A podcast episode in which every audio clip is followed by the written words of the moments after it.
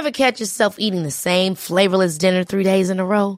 Dreaming of something better? Well, HelloFresh is your guilt-free dream come true, baby. It's me, Kiki Palmer.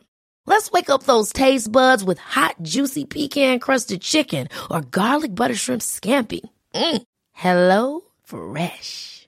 Stop dreaming of all the delicious possibilities and dig in at HelloFresh.com. Let's get this dinner party started.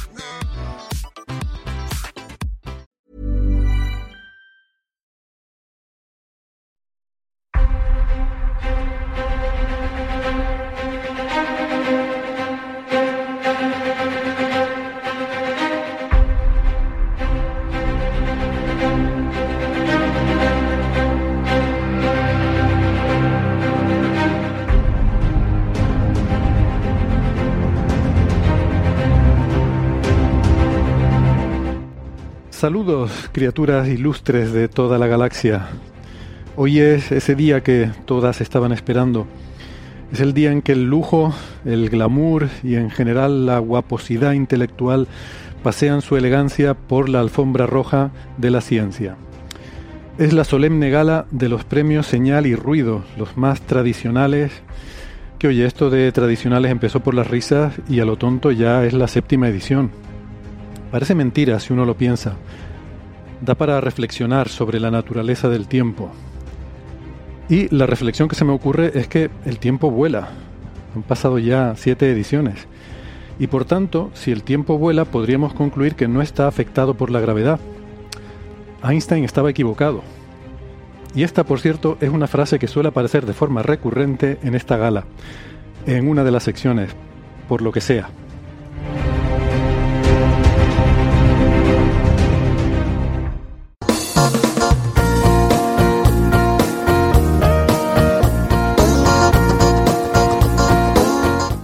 Y bueno, ya que hemos decidido que el tiempo vuela, tampoco les pasa nada por esperar un minutito más, solo para recordarles que además de en la radio, estamos también en muchas plataformas de internet. Estamos en Evox, en Spotify, en Google Podcast, en Apple Podcast, en Amazon Music, TuneIn, Lecton, Squid y Amautas. No dejen de suscribirse que no les cuesta nada y así no se pierden ningún episodio. Tenemos una página web que es señalirruido.com, con ñ y todo junto, señalirruido.com y en esa web tienen todos los episodios anteriores y todas las referencias que comentamos en cada episodio. Pueden encontrarnos en las redes sociales. Estamos en Facebook, en Twitter y en Instagram. Pueden dejarnos ahí sus preguntas, sus dudas, sus comentarios. Y también está el club de fans en Facebook, el canal de Discord y el grupo de Telegram para estar en contacto con otros cientófilos de la galaxia que también escuchan el programa cada semana. También, si quieren un contacto eh, más privado, nos pueden escribir a la dirección de correo oyentes.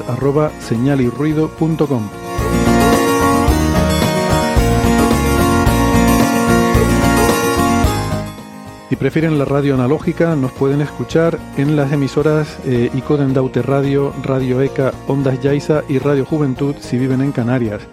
En Madrid, en Onda Pedriza. En Aragón, en Ebro FM.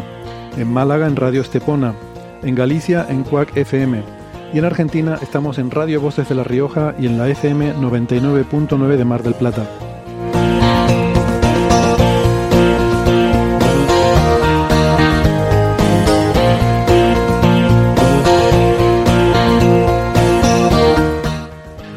Pues vamos a presentar ya a los invitados que tenemos para esta gala, que por supuesto, como toda gala, vienen bien engalanados. Esto es una pena que la gente no lo esté viendo, porque esto es un lujo de, ver. Nos acompaña Isabel Cordero, que es doctora en física, profesora del Departamento de Matemáticas de la Universidad de Valencia. Hola Isabel, ¿qué tal?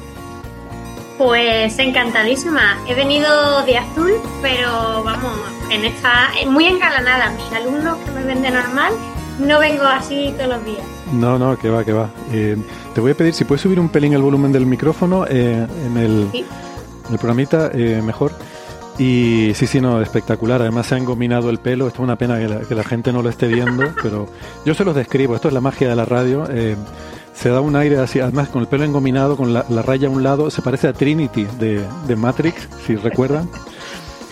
Y también eh, muy elegante está Francis Villatoro, que hoy viene con su, chapela de las ocasiones especiales, como la que lleva a Naucas. y una chaqueta eh, azul marina, eh, corbata elegante pero informal. ¿Qué tal, Francis? ¿Cómo estás? Muy bien, además eh, hoy hace un día aquí en Málaga un poquito fresquito, así que viene ideal tener la chapela en la cabeza para tener bien calentitas las ideas. Y hoy en Málaga tenemos unos estratocúmulos estos que son eh, como formando, formando franjas, ¿no? Los estratiformes. Y, y, un buen día, dentro de lo que cabe, lo que pasa es eso, que la sensación térmica pues es dos o tres grados por debajo de la temperatura real y la temperatura real será unos 15 grados. O sea que la sensación térmica será de unos 13, 12.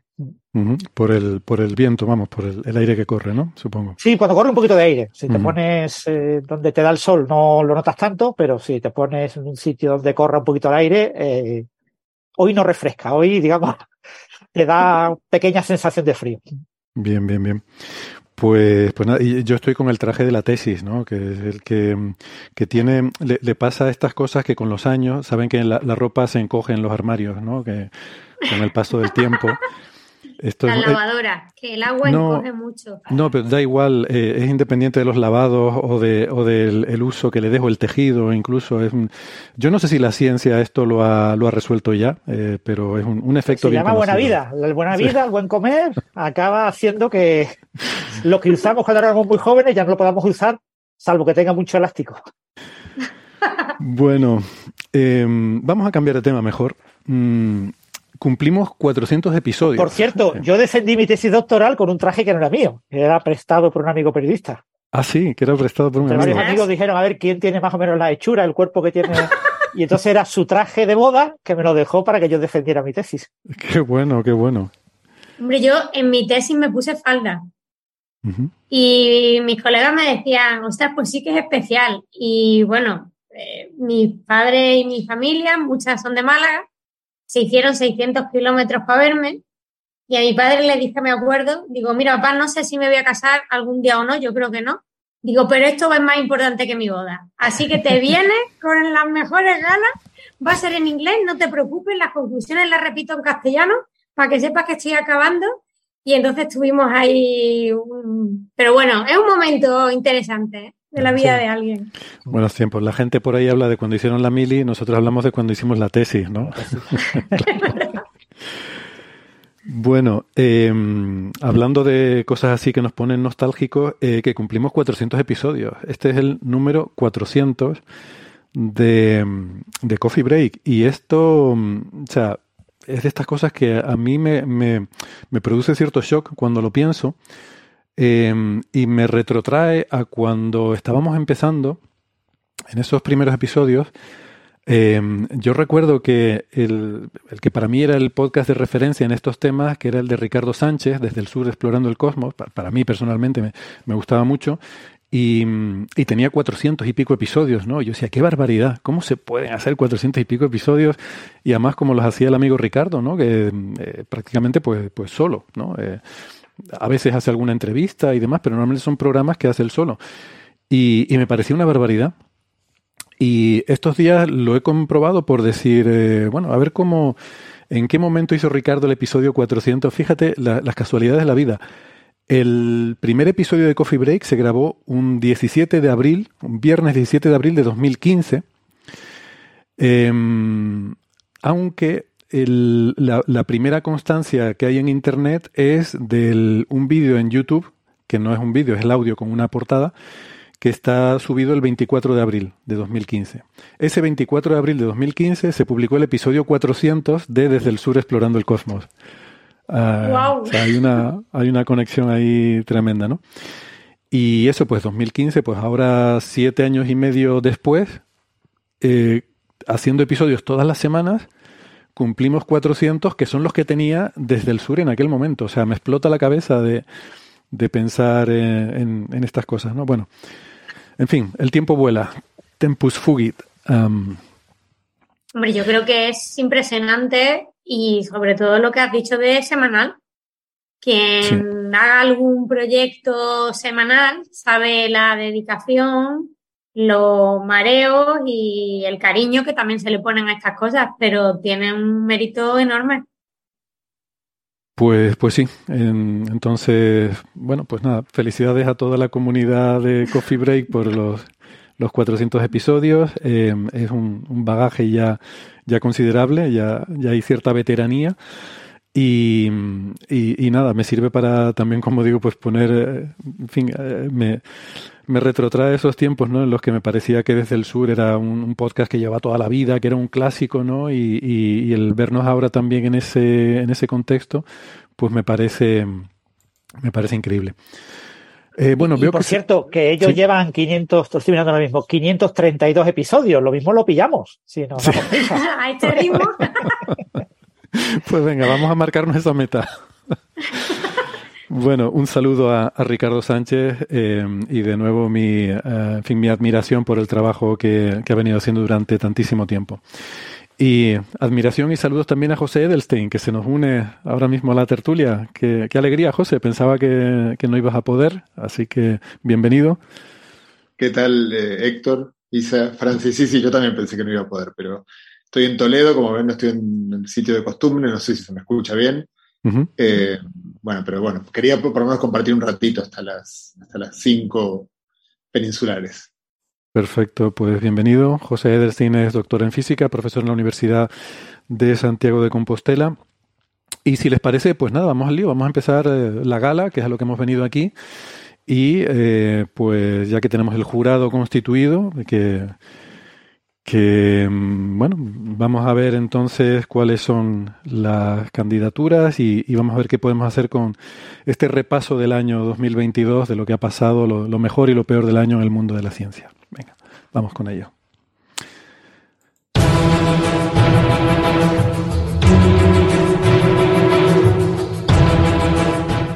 Pues damos comienzo aquí a este repaso del año 2022 y vamos a empezar por las candidaturas al premio Señal.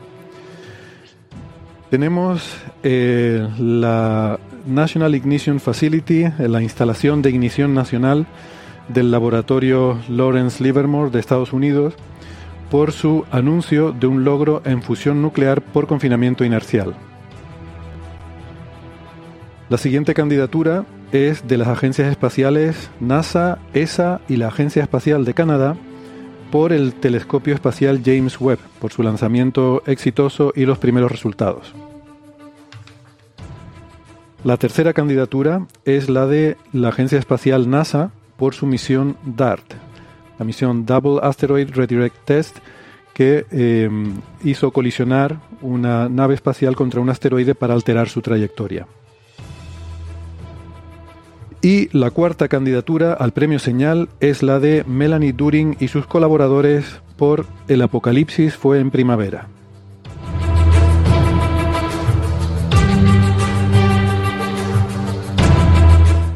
Para el premio Ruido, las candidaturas que tenemos son, de nuevo, eh, la instalación de ignición nacional del laboratorio Lawrence Livermore de Estados Unidos por su anuncio de un logro en fusión nuclear por confinamiento inercial. Tenemos también la candidatura de Pavel Krupa por eh, su artículo que tuvo mucha repercusión, Dark Matter Doesn't Exist, la materia oscura no existe. La tercera candidatura es la de Robert De Palma por la polémica que se ha generado en torno a una supuesta manipulación de datos en torno al yacimiento paleontológico de Tanis en Dakota del Norte. Tenemos también la quinta candidatura de Daniel Jefferies y colaboradores por el supuesto agujero de gusano transitable.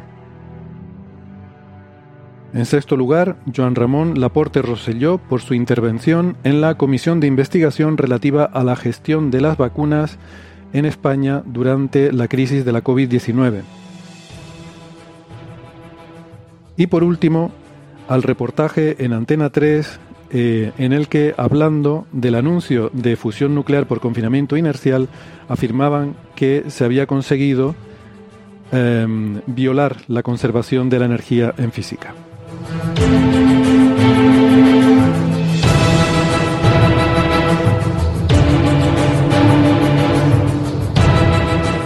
Bueno, pues estas son las candidaturas que tenemos, eh, de las que vamos a debatir en la gala de hoy. Vamos a empezar por el premio, el premio Señal, perdón, como es habitual. Y em, comenzamos con una candidatura que curiosamente aparece en las dos categorías, tanto en la de señal como en la de ruido. Esto puede parecer un poco paradójico, pero no es la primera vez que ocurre.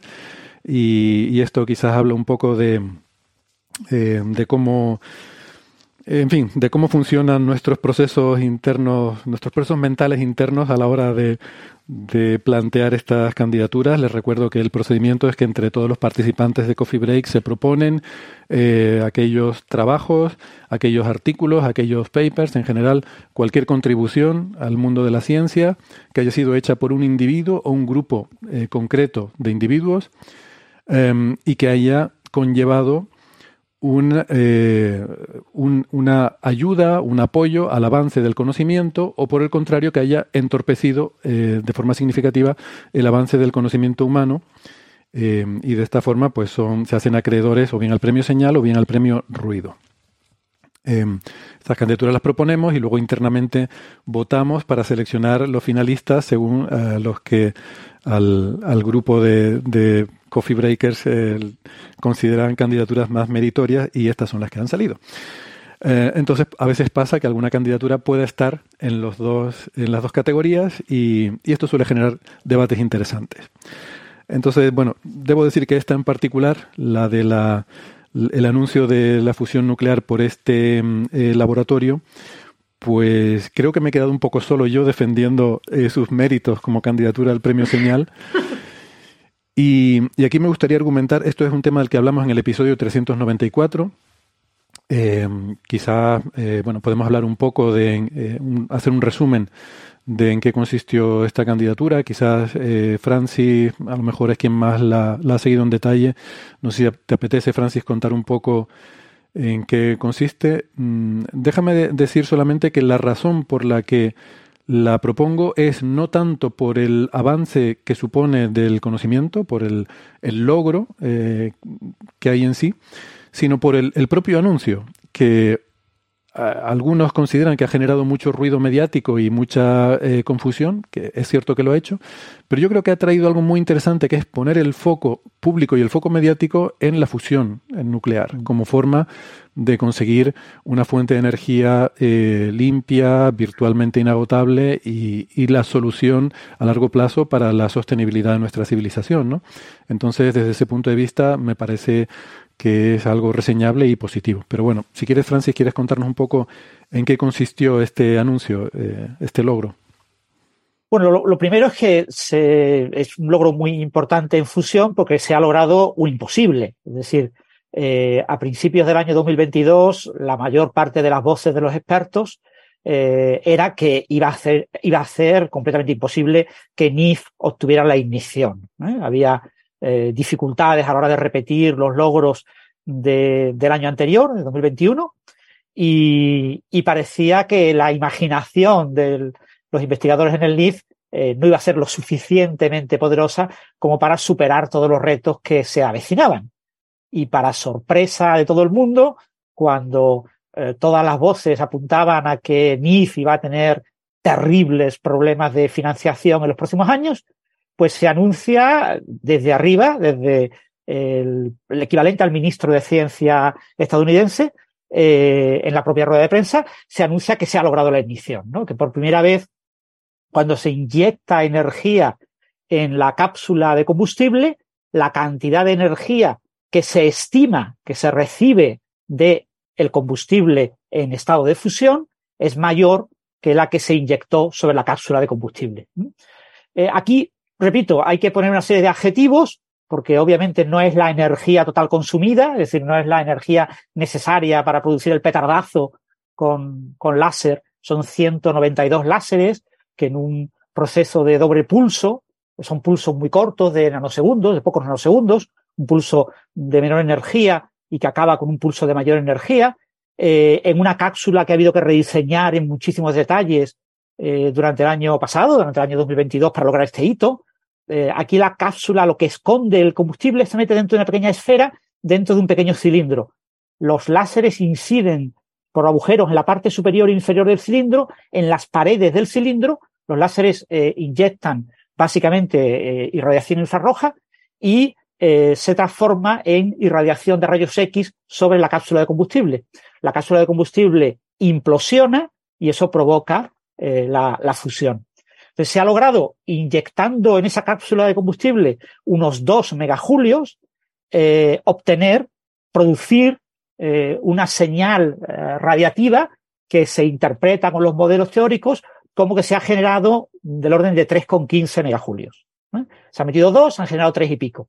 Entonces, eso significa que se ha logrado un factor de ganancia energética Q mayor de 1.5. Esto es un gran hito eh, en fusión inercial.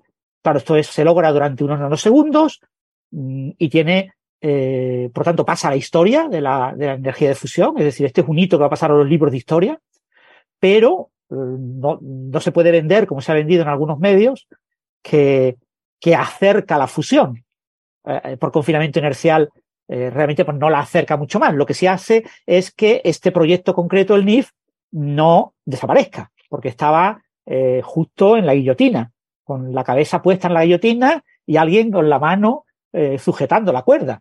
Y ahora pues se le ha retirado la cabeza de la guillotina, se le va a mantener durante unos años más de investigación, pero lo que hay que tener, no hay que olvidar nunca, es que se necesita un nuevo proyecto de fusión inercial por láser, mucho más poderoso, que consuma mucho más energía y mucho más recursos, pero que sí garantice que de manera sostenida se puedan repetir la ignición eh, de manera rápida. Es decir, eh, ahora mismo poder repetir una ignición al día que dura unos nanosegundos, pues es muy interesante desde el punto de vista de la investigación científica, pero muy poco eh, relevante desde el punto de vista de la ingeniería y de los futuros reactores comerciales. Un reactor comercial de fusión inercial probablemente tendrá que pegar 100 petardazos por segundo. Y eso ahora mismo es inconcebible. Es decir, no, no, no es concebible que una instalación comercial vaya a lograr hacer eso, salvo que haya enormes avances. Por ejemplo, que en un petardazo el factor Q sea del orden de 400 en lugar de un y pico. Pero si nos sobra tanta energía de sobra como para pegar nuevos petardazos rápidamente. Entonces necesitamos alcanzar factores Q altísimos, eh, que no son necesarios, por ejemplo, en la función por confinamiento magnético, y para lograrlos probablemente necesitemos una nueva máquina, eh, una nueva instalación, y, bueno, este hito es un buen punto de partida para el futuro de la función por confinamiento inercial, pero que sigue estando a muchas décadas vista. Mm.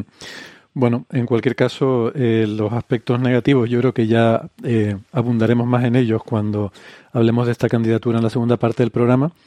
Pero mm, a mí me gustaría entonces eh, resaltar la parte positiva por la cual está nominada al premio Señal, que es el que muchos medios de comunicación de repente han descubierto eh, la fusión nuclear y el, público en general ha descubierto que existe una forma de producir energía eh, que que puede resolver los problemas que tenemos, ¿no? Y es algo que yo no sé por qué, mm, no sé de lo que no se suele hablar en la conversación hace, bueno, décadas que creo que dentro de la comunidad científica existe el interés por, por la fusión nuclear y que existen proyectos muy importantes como eh, la línea eh, basada en Tokamak, que es la que está, mm, digamos, previsto que, que llegue a producir eh, en un futuro no muy lejano los reactores mm, comerciales, los que van a poder tener una utilidad práctica y van a poder alimentar de energía a nuestra sociedad. Es otra línea diferente, otro, eh, otro tipo de tecnología diferente a este del que estamos hablando, pero por alguna razón nadie habla de esto, ¿no? Y a mí me parece que se invierte muy poco en fusión, que es algo en lo que deberíamos estar invirtiendo mucho más. Em, he usado la analogía muchas veces de que para mí eh, el, problema climático es una crisis, como fue la crisis de la COVID-19, y en esa crisis siempre teníamos el horizonte de la vacuna, que era lo que nos daba la esperanza. Uno siempre cuando está afrontando una crisis tiene que tener una esperanza que le anime a uno a, luchar, a, salir adelante, a, intentar resolver el problema, porque si no, caemos en la depresión, la desesperanza, y entonces nada tiene sentido, y para qué me voy a molestar en hacer nada. Eh, si como sociedad caemos en la desesperanza y en la depresión, no vamos a intentar resolver eh, los problemas medioambientales que, padecemos y que tendremos en el futuro, que serán todavía peores. Entonces necesitamos tener esa esperanza. Cuando estábamos con la, crisis de, de, la pandemia de la COVID-19, teníamos la esperanza de que llegarían las vacunas y serían la solución a ese problema, ¿no? Eh, para mí la fusión es la vacuna del cambio climático. Eh, es una analogía que he hecho otras veces. Es lo que debe ser la, esperanza que nos motive a pensar que no está todo perdido y que existe un horizonte futuro eh, al cual podemos agarrarnos como, como una esperanza para, para seguir, para tener ilusión. Eh, tú no puedes mandar un ejército a una guerra diciendo, está todo perdido, vayan ahí, hagan lo que puedan y mueran dignamente. O sea, no, no tiene sentido. Aunque el enemigo te supere 10 a 1, tú tienes que ir y contarle, aunque sea mentira, decirle, no, vamos a ganar porque nuestra raza es superior. Los militares eh, saben, de estas cosas y tienen su psicología para para este tipo de cosas de hace mucho tiempo porque se sabe históricamente que si no, no tiene ningún sentido hacer nada. Entonces, tenemos ese horizonte, pero el problema es que así como con la COVID se pusieron todos los recursos a desarrollar estas vacunas, los estados invirtieron muchísimo dinero para que se hiciera rápido, era una emergencia. Se, se exploraron simultáneamente varias líneas, aunque se sabía que esa no era la forma eh, óptima en cuanto a recursos, en cuanto a dinero. O sea, vas a gastar más dinero si exploras varias alternativas que si exploras una, ves si funciona o no, entonces exploras la otra. Da igual, se puso dinero a mansalva y funcionó. Eh, entonces, no estamos haciendo eso con, la fusión, estamos invirtiendo una miseria en fusión. Francis tiene un... Yo, yo creo, Héctor, que aquí el problema, perdóname que te interrumpa, es que no somos conscientes del problema. O sea, yo creo que las vacunas cuando, o sea, la pandemia, no sé vosotros, pero yo no veía demasiado la tele. Yo me informaba un poco, probablemente mejor leer que ver la tele, y yo cuando escuchaba mil muertes al día, a mí me afectaba. Yo creo que no estamos en el punto, no científicamente hablando, estoy hablando más socialmente, no estamos en el punto de creernos que lo del cambio climático es de esa magnitud, no, mucho más. O sea, no es porque vale, aquí teníamos eh, algún remedio, ¿no? Quédate en casa, había ya, em, no sé, algunas investigaciones que podían ser prometedoras y es lo que tú dices, ahí ponemos dinero y, y se puso dinero en cosas que han funcionado o no, pero es que en el cambio climático yo creo que todavía no se está hablando y sin razón de cosas que se deberían de hablar porque no somos conscientes de, del cambio climático tan cerca nuestra. Al menos una percepción. Yo, yo, la percepción que tengo es que mm, la gente lo da un poco por perdido. No sé, a mí me me da, la impresión de que sí, se habla mucho en las noticias de bueno, los problemas medioambientales, la situación no solo del cambio climático, sino en general el deterioro medioambiental que sufrimos y lo, lo asumimos ya como que bueno, ¿qué se le va a hacer? No puedo hacer nada, los políticos no lo resuelven, etcétera, etcétera. Creo que lo que hay es una situación de desesperanza y, y, de depresión social, como la que me refería antes, porque no vemos una salida. Pero bueno, es mi percepción. Igual estamos expuestos a diferentes, eh, a diferentes estímulos comunicativos. Pero lo, lo, que sí es objetivamente cierto es, eh, y, vuelvo a, a, retomar lo que decía, ¿no? de recomendarles una entrada que tiene Francis en su blog sobre la inversión que se hace en fusión y por qué eso que se dice que siempre está a 30 años vista, ¿no? Y bueno, eso es una combinación de las dificultades técnicas que se han ido resolviendo, que no se sabía que existían hace 30 años.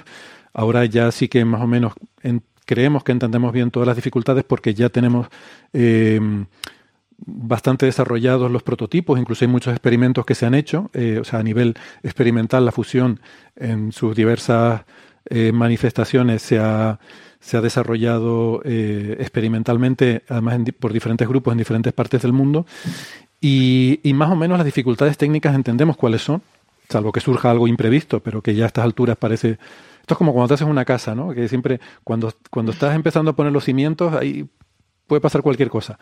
Pero ya cuando tienes la estructura hecha, ya más o menos está clara la cosa de que no, no, no, no te vas a encontrar muchas sorpresas con respecto a lo que te va a costar, ¿no? Pues yo creo que con esto pasa un poco algo así. Cuando estás en las fases iniciales de un proyecto, pero igual te pasó con el James Webb o con el Hubble o con cualquier gran proyecto eh, científico que sea realmente innovador y, y rompedor, cuando algo es muy novedoso, eh, claro, no conoces todos los problemas que lleva ese proyecto, ¿no? Y según lo vas desarrollando van apareciendo. Yo creo que ya estamos en una fase en la que la casa tiene la estructura y la tabiquería hecha y ahora pues hay que pintarla, poner la fontanería, poner la electricidad y, los muebles. Eh, ese es el, estado en el que estamos con la fusión. Entonces, mm, tenemos una idea bastante clara de lo que cuesta, de lo que hace falta y de cuál es la ruta a seguir. Y la inversión que estamos haciendo, mm, lo siento, pero a mí me parece una ridiculez comparado con la magnitud del problema que estamos enfrentando y con la, el poder de la herramienta que podríamos, eh, que podríamos tener. Y todo lo que sea posponer eh, tener fusión nuclear una década es un coste en cuanto a deterioro medioambiental, incluso diría vidas humanas, que no sé cómo, cómo cuantificar eso, pero, pero estoy seguro que también lo tiene. Y además incluso en coste económico para la sociedad, es que creo que es mucho más caro el daño que nos hacemos por no afrontar este problema que la, bueno, igual que pasa con las vacunas, ¿no? O sea que realmente de no haber hecho esa inversión, seguramente nos hubiera costado mucho más en lo que hubiéramos tenido que tener la economía cerrada, la gente encerrada en sus casas y, y por supuesto el coste en vidas humanas y en salud, eh, incluso de las personas que no fallezcan, pero que, que padezcan problemas de salud, eh, es un coste muy grande. Entonces, cualquier inversión que hagas en eso te sale rentable. Y a mí me parece que con esto de la fusión es algo parecido. E insisto, creo que el problema es que la sociedad en general no conoce que esto existe y no sé por qué no hemos sido capaces de transmitir que esto existe y el entusiasmo de que es una herramienta muy potente. O sea, no es que de repente vaya a ser darle un interruptor y ya vivimos en un mundo de, de, de Yuppie, ¿no? Pero mmm, realmente es, o sea, es, necesitamos eh, tener esta capacidad. Y yo hasta hace poco veía que muy poca gente conocía esto y a raíz del anuncio, y ahora ya termino, perdón que me he alargado mucho, pero el anuncio este de NIF me parece que ha tenido el valor de traer a la opinión pública y que la gente sea consciente de que existe esta posibilidad, que estamos muy cerca de alcanzarla. No será, por lo menos inicialmente, con la vía del confinamiento inercial de NIF. Es posible que este avance en el futuro sea muy útil eh, y lleve a nuevas generaciones mejores de reactores, pero estas no van a ser las primeras generaciones, ¿no? Pero sobre todo ese impacto en comunicativo mmm, que han conseguido y que es verdad que ha generado a lo mejor mucho ruido, pero yo creo que también ha generado eh, conocimiento en la población de que existe la fusión y por eso solamente me parece que vale la pena pues mmm, darle un premio señal. Y ya con el aval de un premio señal ya pueden ir a conseguir financiación a cualquier lado. Bueno, déjame defender a mí el premio Ruido. Eh, de, de ah, pero eso vamos después. Bueno, pero tú te vas. No, sí, bueno, vale, pero... venga. Vamos a hacer una cosa. Vamos a hacer una, vamos a hacer una excepción con esta candidatura, ¿vale? Y vamos a defender el, la candidatura Ruido también aquí, porque José luego nos tiene que dejar y entonces sí, así le damos la oportunidad. Tampoco, tampoco, tampoco sé si defender la candidatura, la candidatura Ruido, sino poner en cuestión esto, aunque tengo la duda, realmente no me he tomado el trabajo de repasar exactamente cómo comunicó NIF los resultados y, y, qué parte distorsionó la prensa. Pero yo, justo mencionaste un tema, el de comunicación, en el que yo creo que estoy en desacuerdo contigo, porque, eh, pero bueno, con la salvedad de que no sé muy bien en qué medida se comunicó, no, no, no me tomé el trabajo de, de, separar la paja del trigo. Pero digamos, uno de los problemas que hay, por los cuales creo que, que la sociedad no, no, no desconoce la gravedad de este problema y la, relevancia que podría tener esta tecnología es, eh, bueno, por una parte probablemente porque no se difunda lo suficiente, pero también porque este es uno de los temas en los cuales, como, bueno, tenemos la, la literatura del cuento de Pedro y el Lobo, ¿no? Cuando uno está permanentemente diciendo, cada vez que hay un pequeño avance infinitesimal, haciendo anuncios que son espectaculares, ¿no? Eh, a, la, quinta vez que no se cumplen esos anuncios, la gente se empieza a tomar, como diciendo, otra vez nos vienen a contar de una fuente de energía no contaminante. Claro, ya, ya lo escuché tantas veces que tampoco esta me lo voy a creer. Entonces es muy difícil eh, captar.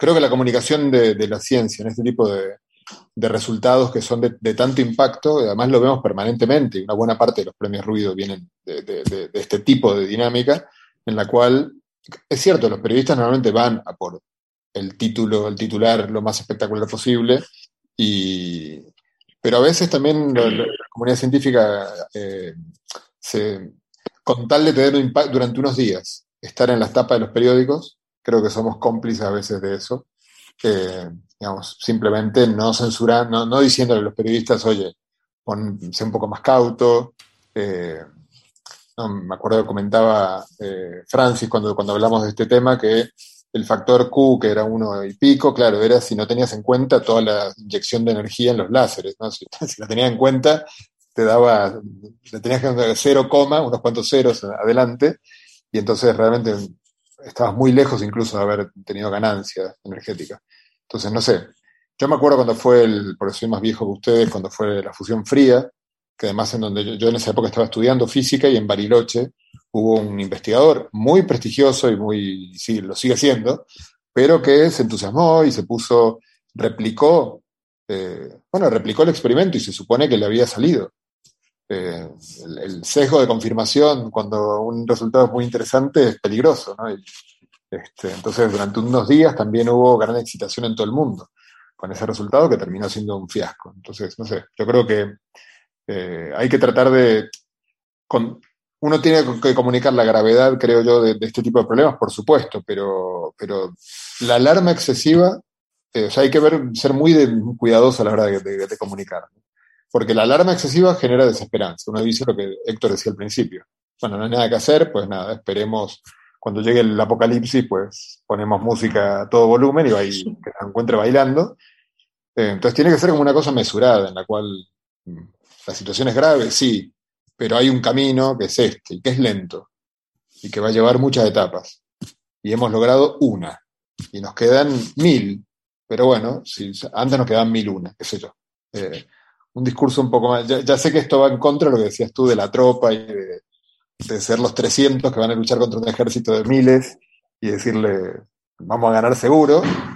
Eh, pero bueno, yo soy físico, no psicólogo deportivo.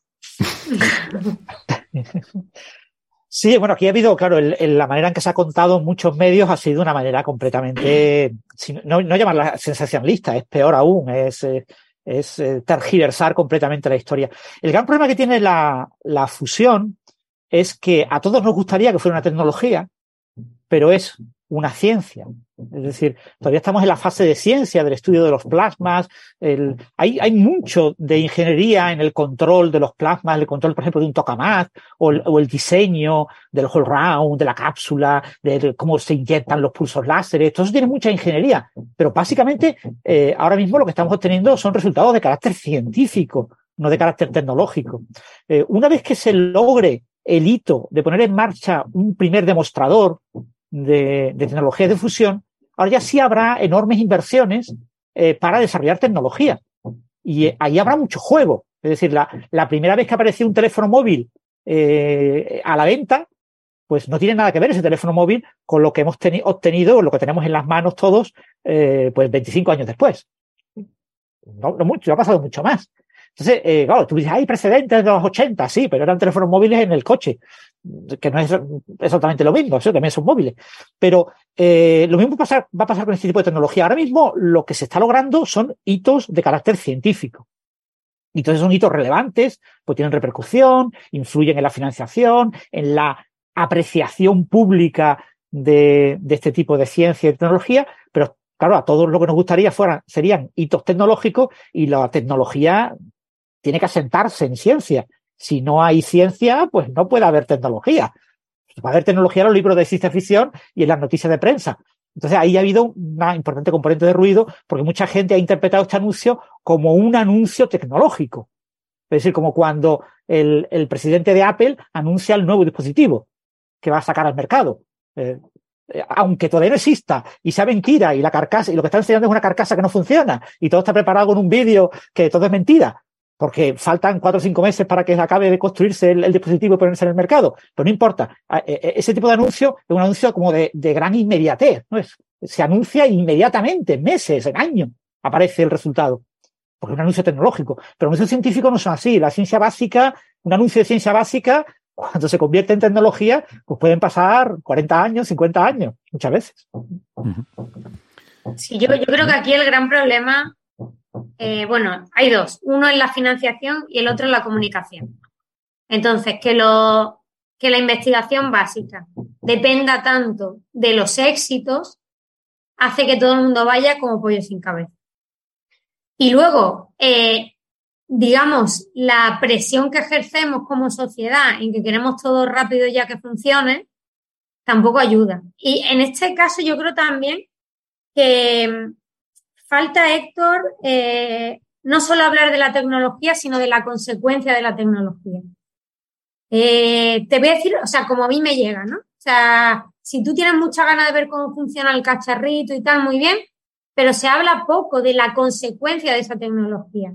Eh, a lo mejor yo no sé cómo funciona la vacuna o las varias posibilidades, pero sabíamos lo importante que era la consecuencia de la vacuna. Entonces, a lo mejor para incentivar que quien sepa más también nos hable de esos detalles, también había que enfocar en, esto es importante, o sea, un poco de educación a largo plazo, ¿no? Esto es importante, lo que estamos hablando, por lo que pueda pasar, por lo que puede pasar. Y dejarnos a lo mejor de momentos sensacionalistas y hacer un poquito más de pedagogía a largo plazo.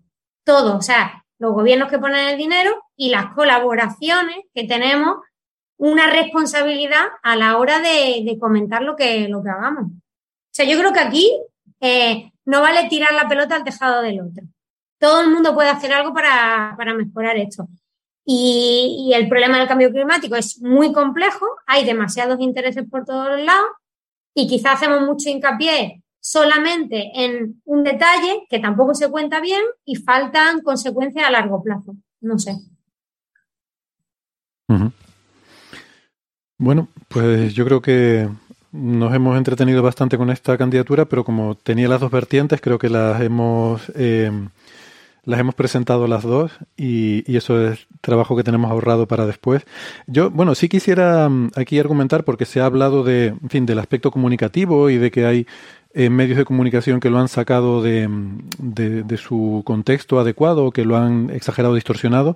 Bueno, en este caso me da la impresión, puesto que hay veces que puedes decir que un medio de comunicación en concreto, esto a veces ocurre y además hay algunos sospechosos habituales de hacerlo, suelen ser sensacionalistas y, eh, en fin, cometer estos atropellos con los titulares que, no tienen nada que ver con la información real que hay detrás. Pero en este caso eh, es uno de esos casos en los que, como lo hemos visto en todos los medios de comunicación, aparecer con esta... No sé, con, esta promesa de solución definitiva, tecnológica, inminente, pues la impresión que da, esto no lo he visto en detalle, pero la impresión que da es que viene de la propia comunicación del laboratorio, en este caso, ¿no? O sea, que no creo que sea culpa de los periodistas, que, hombre, sí, un periodista pues podría buscar alguna información independiente que le, le pudiera poner esto en contexto, quizás debería hacerlo, pero también es esperable que de alguna forma se fíe de, de, la información que le da una institución seria y, y, respetable. O sea que creo que la responsabilidad debe recaer en la institución y creo que por eso también la candidatura es al propio NIF de hacer una comunicación adecuada de sus resultados. O sea que mm. si tú emites una nota de prensa que está exagerada y está sacada de, de proporción, creo que no es culpa del periodista el dar esa información, sino de la propia institución que tiene que velar por su credibilidad, ¿no? Me parece a mí en este caso. O sea, que quiero decir que yo no pondría la responsabilidad en este caso tanto en los medios de comunicación como en, la propia institución que saca la noticia. Entiendo. Claro, sí, sí, es que además hay una dinámica que es un poco perversa, ¿no? Porque tú, eh, digo, yo también lo he visto en mi institución, ¿no? Tú vas a anunciar un resultado y el resultado es eh, una anomalía del modelo estándar a, a tres sigmas, ¿no? Entonces, si tú le dices es un periodista, te va a decir, ah, pues bueno, no, no sé, eh, no, sé dónde ponerlo, lo pongo en la parte de sociales, qué sé yo, eh, o junto al horóscopo, no sé dónde ponerlo. Ahora, si tú le dices el modelo estándar podría desmoronarse, ah, pues bueno, eso me interesa. Entonces te ves como obligado, o sea, si no la prensa no publica nada, y quizás, eh, a ver, dado que hoy en día existe, no sé, estoy, pensando en voz alta y me estoy tirando a la piscina y quizás luego me arrepiento de estas palabras que quedan grabadas, pero quizás hoy en día que hay medios como este, en los cuales se, discute con, tiempo y con, paciencia lo que va saliendo.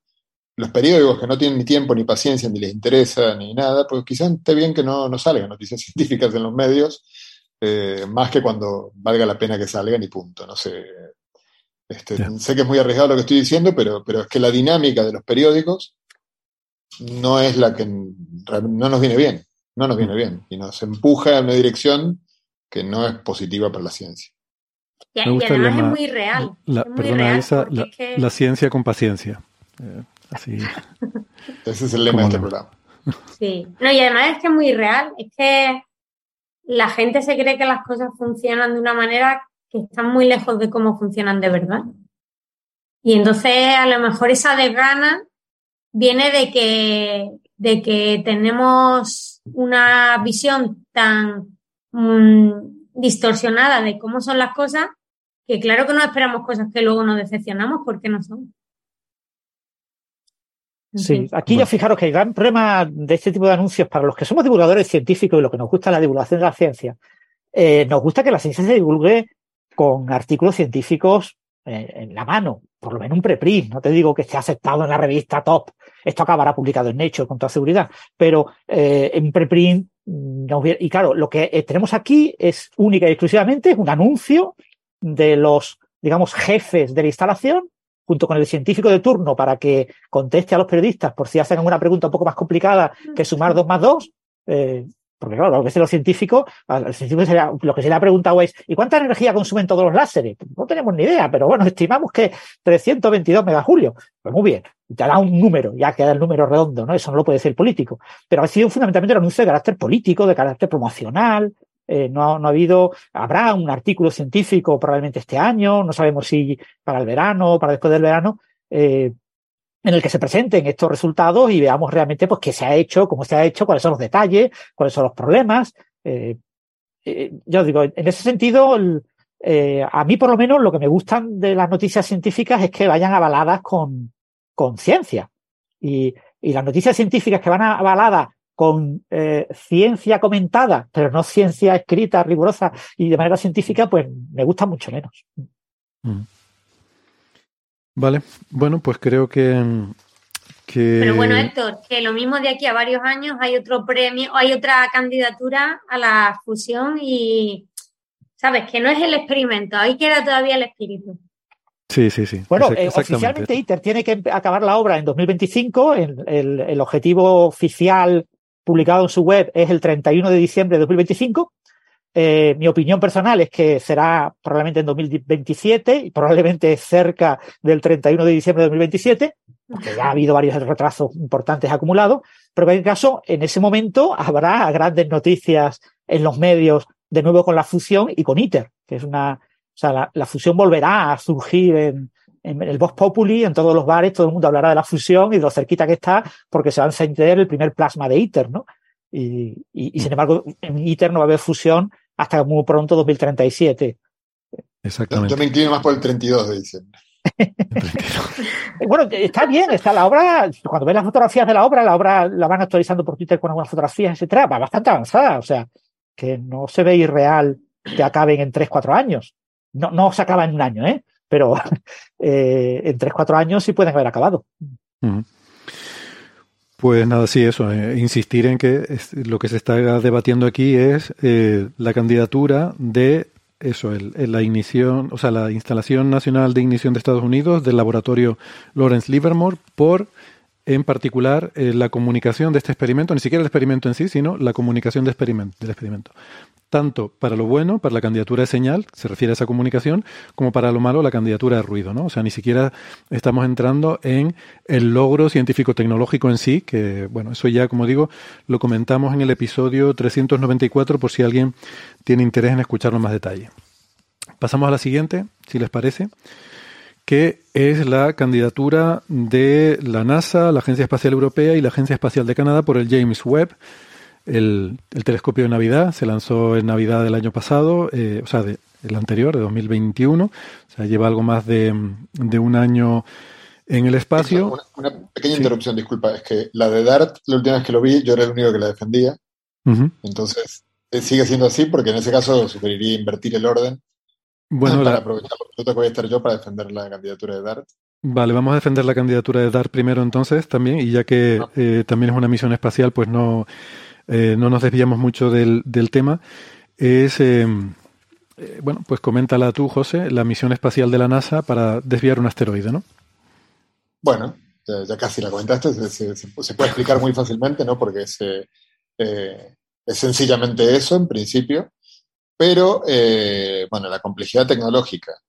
claro, hoy en día estamos ya tan, nos estamos acostumbrando a este tipo de cosas, ¿no? Con Rosetta, con Dart y pareciera que ya es una chorrada, que uno desde su casa con un joystick eh, va y le, da un asteroide que está a millones de kilómetros y, bueno, es bastante más complejo que eso. Entonces yo creo que todo este tipo de hazañas, eh, y lo digo como físico teórico, además muy alejado de, de cuestiones tecnológicas, pero son increíbles. Y además me parece, eh, me parece que es un tema también importante, hablamos justamente de la candidatura anterior, giraba en torno a uno de los riesgos, digamos, que, enfrentamos como especie, pues este es otro de los riesgos que enfrentamos como especie. Este, y de repente hemos comprobado en el año 2022 que podemos hacer algo, cosa que hasta ahora se decía de, boquilla, digamos, este, incluso con ideas disparatadas eh, de ciencia ficción. Pues ahora sabemos que hay algo que se puede hacer, sabemos cuánto cuantitativamente el efecto que produce, o sea, obviamente todavía queda mucho por investigar, pero tenemos un primer indicio de eso. Tecnológicamente me parece una misión bastante compleja, por supuesto que más complejos mm, puede ser el LIGO o el LHC o muchas otras, pero bueno, tiene un grado de complejidad importante. Y luego a mí, particularmente me, pareció, eh, me pareció muy interesante también lo que aportó, eh, aunque, aunque no es la única misión en este sentido que lo ha hecho, pero con algo que entiendo, pero soy muy lejano al tema. Para mí fue una sorpresa, que es que el descubrimiento de que, de que los asteroides, por lo menos de pequeña envergadura, son eh, muchos o todos eh, escombros, y no, no una gran, gran pedrolo, sino un conjunto de escombros, lo cual permitió en el caso este concretamente, con, la colisión del satélite con el asteroide, permitió cotejar eh, el resultado del, choque que fue observado por una, pequeña nave que se separó este, unos instantes antes para poder tomar el, para ser el testigo del, choque, eh, con modelos de medios granulares y digamos, es la, primera vez que podemos hacer algo mm, que empieza a acercarse, todavía muy lejos, a una especie de sismografía de asteroides, digamos, muy, muy rudimentaria, pero eh, bueno, que es increíble también. Pensar que, poder, que somos capaces de saber, bueno, sobre todo tras la sorpresa de, que un asteroide no es una piedra o, dos, eh, sino que aparentemente es un conjunto de piedras que están unidos gravitacionalmente, pero son más bien eso, como un, como un gran, este, eh, se nos fue la palabra. Como un conjunto de cereales pegados por la leche, ¿no? Exactamente, sí, sí, como un conjunto de cereales. Y que luego, eh, bueno, y por lo tanto la pregunta obvia es, bueno, no sé, quizás en el centro sí que hay un gran pedrolo, que es el, núcleo, o no.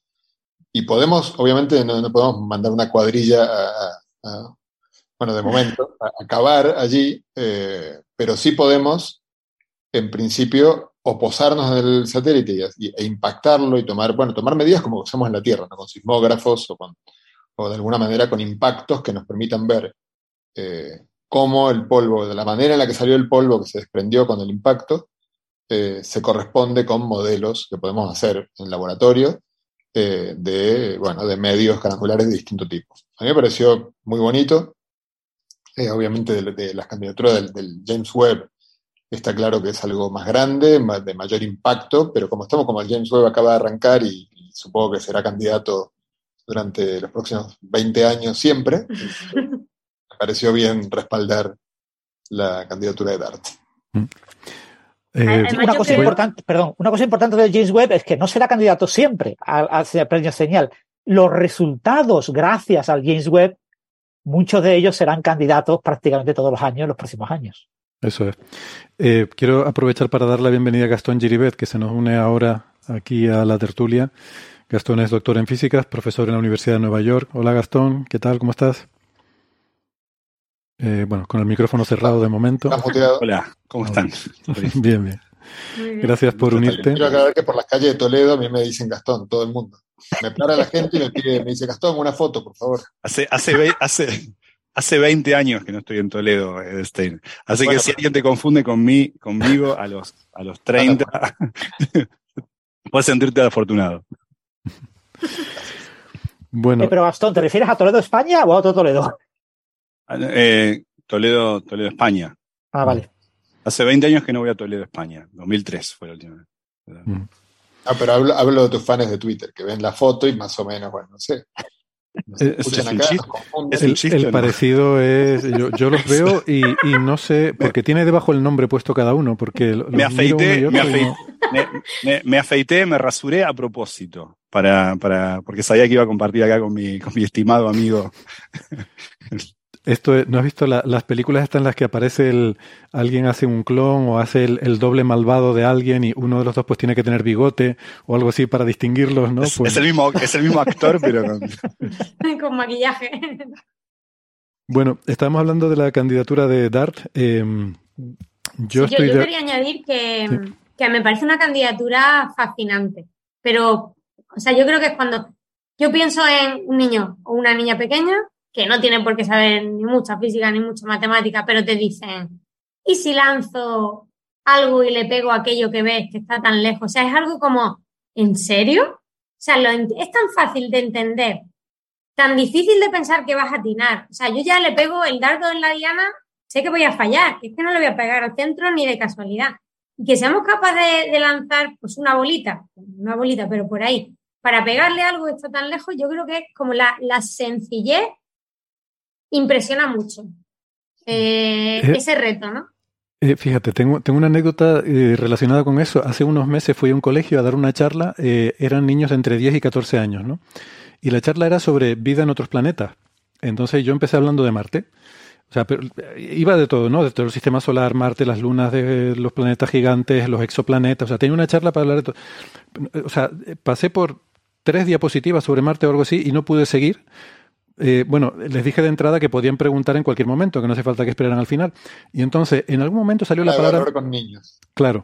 En algún momento salió la palabra meteorito. Y entonces empezaron a. Pero podría chocar un meteorito con. ¿Y chocan meteoritos con Marte? Sí, sí, chocan meteoritos con Marte. Pero podría chocar. Y, podría, y, podríamos, y podríamos ir y destruir un meteorito. Y podríamos ponerle una bomba. Un o sea, todo, ya todo el resto de la hora que estuvimos en la charla eran preguntas sobre perrerías que podíamos hacer a los meteoritos. Si dos meteoritos podrían chocar entre ellos. Si uno de ellos podría chocar con la Luna y que la Luna chocara con la Tierra, si podríamos mandar una nave que chocara con un meteorito, o sea, todas las posibles cosas que involucren colisiones, explosiones, desintegraciones y, lanzar meteoritos de un lado a otro, eh, estuvimos una hora hablando de eso, eh, que no estaba programado, no tenía nada que ver, pero era la fijación que tenían. O sea, que estoy de acuerdo contigo, Isabel, que en la, y, luego la imaginación, ¿no? Porque es como, ostras, vale, ahí me explican, yo qué sé, lo de Virgo, me explican lo de esta fusión. Eso no puedo hacerlo en mi casa. Es difícil que yo me monte algo. Ahora, yo me puedo ir al campo y empezar a tirar piedras contra piedras y que mi imaginación recree lo que puede estar pasando. Entonces, yo creo que esa capacidad de, fascinación viene de, que no, no sé, lo tenemos como que lo podemos reproducir. Y me ha gustado mucho. Yo cuando vi la candidatura dije, mira, esta sí. A mí, a mí esta candidatura me gusta eh, y tiene, José, te diré algo de apoyo de, nuestros colegas, mm, porque mm, creo que tiene algo muy profundamente simbólico y es que es la primera vez que el ser humano altera de forma consciente y a propósito el movimiento de los astros. O sea, por eso, primera... eso, eso, iba a decir, te lo iba a robar a vos, porque lo dijiste en su momento y me pareció, yo no había reparado en eso, y, es verdad eso. En ese sentido hay como un profundo hay una cosa de, es un, eh, digamos, hita un momento, es un hito y no, yo no había reparado en eso en ese momento. Es la primera vez que, mm. la, trayectoria de los astros, la forma del cielo es afectada mm. voluntariamente, aparte por nosotros. Sí, sí, es como Una, una bandera que plantamos en algún sitio, ¿no? Y esto hay Después que... con, este, con esta noticia hubo, alrededor de la noticia hubo bastante, sobre todo en redes sociales, eh, bastantes dudas sobre el tema de cómo es posible que si impactamos de frente con el objeto, conforme el, objeto viene hacia nosotros o nosotros vamos hacia él, eh, cómo al cambiar su órbita resulta que acaba moviéndose más rápido. Si impactas para, por delante, lo que haces es quitarle velocidad. Claro, es que eh, le quitas velocidad, pero baja a una órbita a menor distancia de, dimorfo, Didimo pasa a una, más cerca de dimorfo, y ahí en esa otra órbita tiene que moverse más rápido. Entonces, eh, eso generó muchísimas dudas y muchísima polémica, porque este tipo de cosas, en su extremada aparente simplicidad, cuando llegan al público general, el público general dice, pero esto no puede ser, aquí me están engañando. Todos los dibujos tienen que estar mal. Todos los dibujos que pone la NASA, las de la NASA no tienen ni zorra idea. Yo cuando le pego un porrazo a un coche, el coche lo detengo, le cambio su velocidad. No puede ocurrir que la NASA me lo dibuje diciendo que ha crecido la velocidad. Entonces, claro, pero es que ha cambiado de órbita y en una órbita más cercana, para estar en una órbita más cerca de un objeto masivo, tienes que moverte más rápido. Entonces, ese tipo de noticias extremadamente simples muchas veces generan este tipo de, contrapunto eh, polémico. Bueno, hay que recordar que esto es porque eh, es un asteroide doble, ¿no? La, D de DART es de la DA es de Double Asteroid. Y la idea era que para poder medir un cambio, o sea, el cambio que podemos hacer es tan pequeño que para poder medirlo tenemos que, si lo hiciéramos sobre un asteroide que se va moviendo por ahí en su órbita y le produjéramos un cambio, sería tan pequeño que mm, nos costaría mucho detectar la diferencia que le hemos provocado. Entonces, este es un asteroide doble en el cual uno de 100 metros orbita en torno a otro de un kilómetro y entonces dándole un golpe al de 100 metros cambiamos su órbita en torno al de un kilómetro y la acortamos en unos minutos, en una órbita de, no, me acuerdo, 12 horas o algo así, y le acortamos 10 o 15 minutos la órbita. Eso es mucho más fácil de medir. Tú puedes medir cuánto tarda en ir uno alrededor del otro y ver si le has acortado esos 15 minutos que esperabas. Y bueno, no lo hemos lo hemos acortado unos 32 minutos y se esperaba acortarlo unos pocos minutos. O sea que el éxito fue exagerado. Eh, como ha comentado José, eh, al descubrir que era un acúmulo, un agregado, un conglomerado de partículas con adhesivas, con una, eh, con la adhesión muy débil, entonces el impacto generó una enorme cantidad de emisión, que convirtió a, a Dídimo, y lo que vemos en el cielo es obviamente la parejita, como si fuera un cometa, una gran cola tuvo que, una gran cola que vimos con el James Webb, que vimos con, con el Hubble, que se ha visto desde la Tierra, eh, y, eso fue porque le, extraímos mucha más materia de la que tenía porque no sabíamos realmente que era un conglomerado de cosas agregadas poco suelto. Pero él después, cuando uno piensa un poquito, dice, los planetesimales que dan lugar a los planetas se van agregando por colisión. Cuando las cosas se van agregando, eh, se van agregando normalmente no, no pegándose. Eh, las cosas se fusionan cuando se calientan y, y, eso requiere mucha masa para que haya presión en el interior. Cuando fusionas, agregas cosas de baja masa, al final acabas teniendo un objeto pequeño, que es eso, que es un objeto muy poroso, muy, muy conglomerado.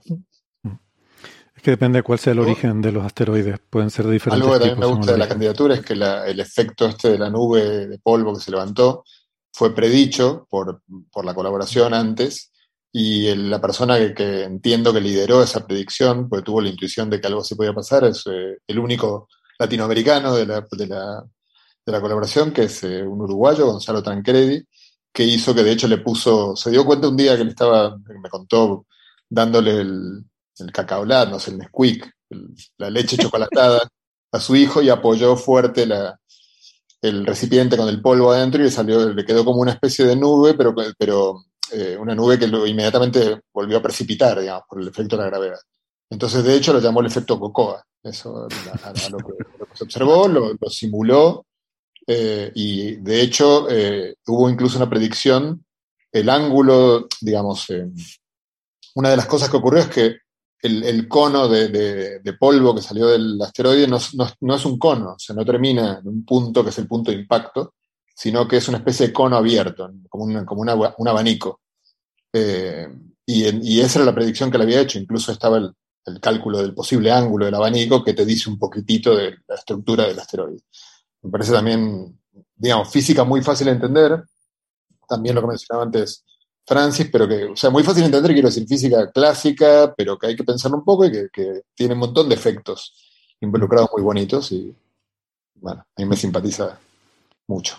Y quería decir también sobre la órbita que lo que pasa es que la órbita nueva la que llega el, en la que la, nueva configuración orbital de los asteroides eh, ya no es circular como la anterior, sino que es más elíptica, es muy poquito elíptica, pero si pensamos en ese en esa situación que decía Francis, en que el asteroide viene hacia nosotros y nosotros le damos un golpe y lo frenamos, lo que va a pasar no es que instantáneamente se cambie a una órbita circular más cercana, sino que se convierte en elíptica, donde eh, al perder velocidad en, en ese punto en el que le hemos dado el golpe, pues va a caer más cerca del asteroide que está orbitando.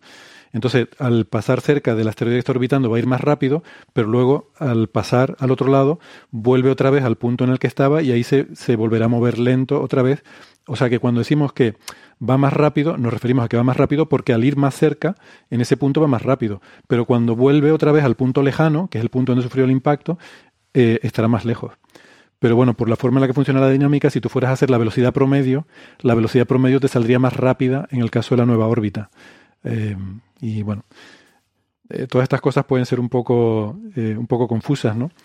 Pero, mm, pero bueno, lo importante yo creo a tener en cuenta con esto es que también es, o sea, es un logro, es la primera vez que se hace esto, pero es un paso también incremental porque esto no significa que ahora sea como en las películas, que si vemos un asteroide peligroso que va a estrellarse con la Tierra lo podemos desviar. Eh, no, no podemos. La perturbación que podemos hacer es muy pequeñita y por tanto necesitamos verlo con mucha antelación y conocer muy bien su estructura para poder desviarlo lo suficiente con mucha antelación de forma que no llegue a, golpear la Tierra. ¿Vale? Y ahora, eh, si les parece, pues vamos a tomar un. Vamos a hacer una pausita para tomar un café. Y en un momentito, no se vayan, que volvemos enseguida. Venga, hasta ahora. Ahora, chao. chao.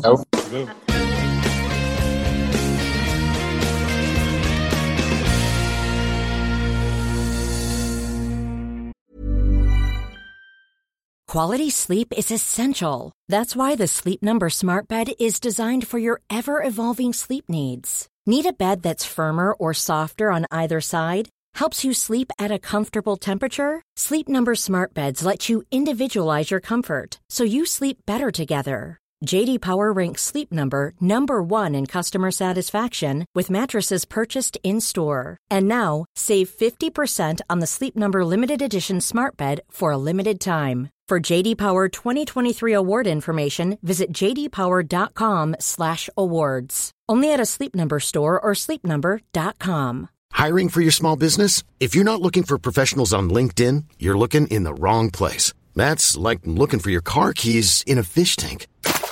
LinkedIn helps you hire professionals you can't find anywhere else, even those who aren't actively searching for a new job but might be open to the perfect role. In a given month, over 70% of LinkedIn users don't even visit other leading job sites. So start looking in the right place. With LinkedIn, you can hire professionals like a professional. Post your free job on linkedin.com slash achieve today.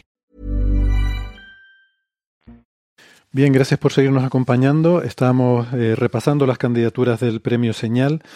Vamos ahora con la siguiente, que es la de eh, las agencias espaciales NASA, la ESA y la Agencia Espacial de Canadá por el telescopio espacial James Webb.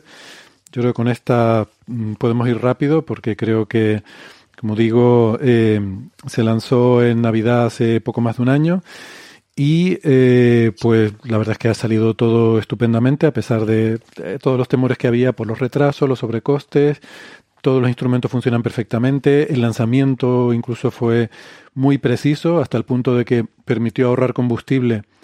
Y con ese combustible pues se puede extender la misión eh, un poco más de lo inicialmente previsto. Y, y, es que no ha fallado absolutamente nada, o sea que yo creo que ha sido un éxito total, a mí me ha sorprendido, yo incluso cuando hacíamos este tipo de predicciones yo decía, bueno, fallará alguna pequeña cosita, eh, pero se podrá, mm, se podrá seguir eh, funcionando sin mayor problema. No, es que no ha fallado ninguna pequeña cosita.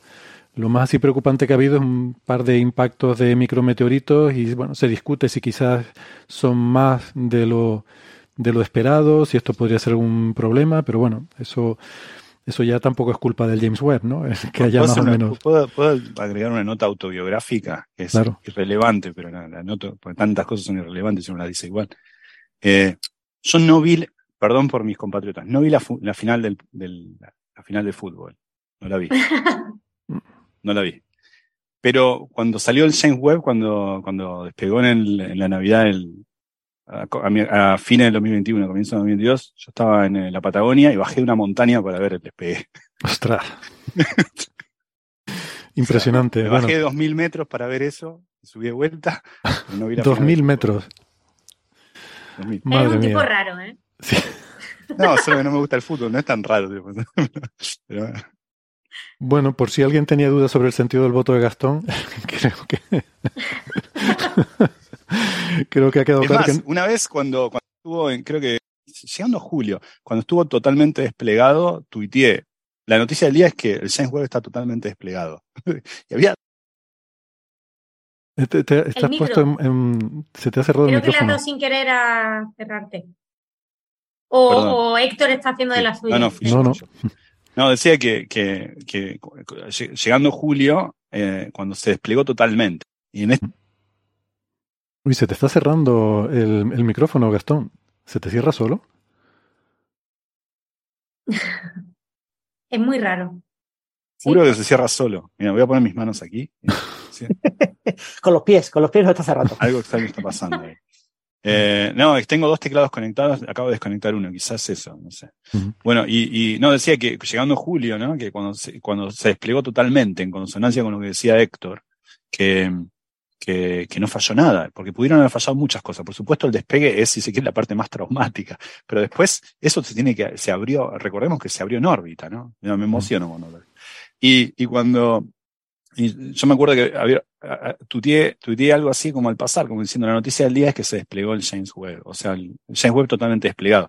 Y había 2.500 likes en ese tweet. Yo dije, ¿cómo hay tanto nerd expectante con él? Me encantó, me encantó la reacción de la gente. La gente estaba feliz de que se desplegara. Dije, 2.500 personas contentas con, con, con que no, 2.500 personas en mi Twitter. Que no, Solamente, digo, eh, me pareció increíble, me parecía alucinante. Si uno estuviese al tanto de las cantidad de cosas que pudieron haber salido mal ahí, digamos. Eh.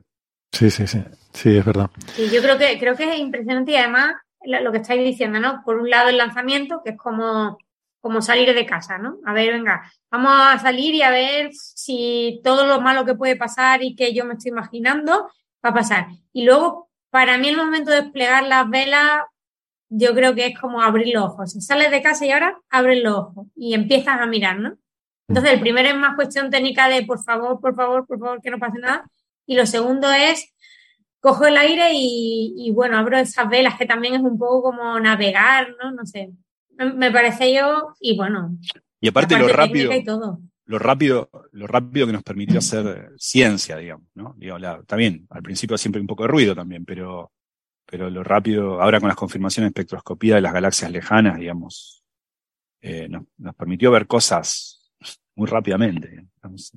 Sí, ese es un tema del que mucha gente se está lamentando, ¿no? Me ha comentado, ¿no? Y, pero ¿y cómo que las primeras semanas, pues todas las semanas, prácticamente todas las semanas había dos nuevas imágenes del, del James Webb? Esto era automático. Cada vez que veía algo, ¿qué pasa? Ahora ya no funciona el James Webb, ¿qué le pasa? Porque ya no hay imágenes, porque ya no vemos ninguna nueva. Claro, claro. Han dejado de mirar, es que claro, lo que hay que recordar es que eh, se priorizó para las primeras observaciones a los equipos de investigación que habían solicitado tiempo del telescopio con la condición de que no hubiera embargo de las, de las imágenes. Entonces, la imagen se descargaba en un servidor público, cualquier persona del mundo la podía descargar, el equipo de investigador obviamente se va a dedicar a investigar sobre ella y ciertos astrónomos aficionados especializados en tratar esas imágenes, las procesaban rápidamente y te sacaban en pocas horas una imagen súper espectacular con unos colores súper llamativos. Pero claro, el eh, cuando han empezado a llegar eh, tiempos de observación de equipos que prefieren tener el embargo, que, prefieren, un embargo de un año, en el que ellos pueden trabajar sobre esos datos y obtener sus resultados, pues esas imágenes las veremos un año después de cuando han sido obtenidas, quizás un poco antes. Resulta que un poco antes si esto, este equipo libera sus datos por su cuenta, porque este equipo mm, puede mantener el compromiso de mantener el año. Y realmente las imágenes más espectaculares no las generan los equipos de investigadores de astrofísicos, sino que las generan los aficionados que se dedican a buscar los colores más sutiles y las mejores combinaciones de cada uno de los canales para que la obra sea lo más artística posible.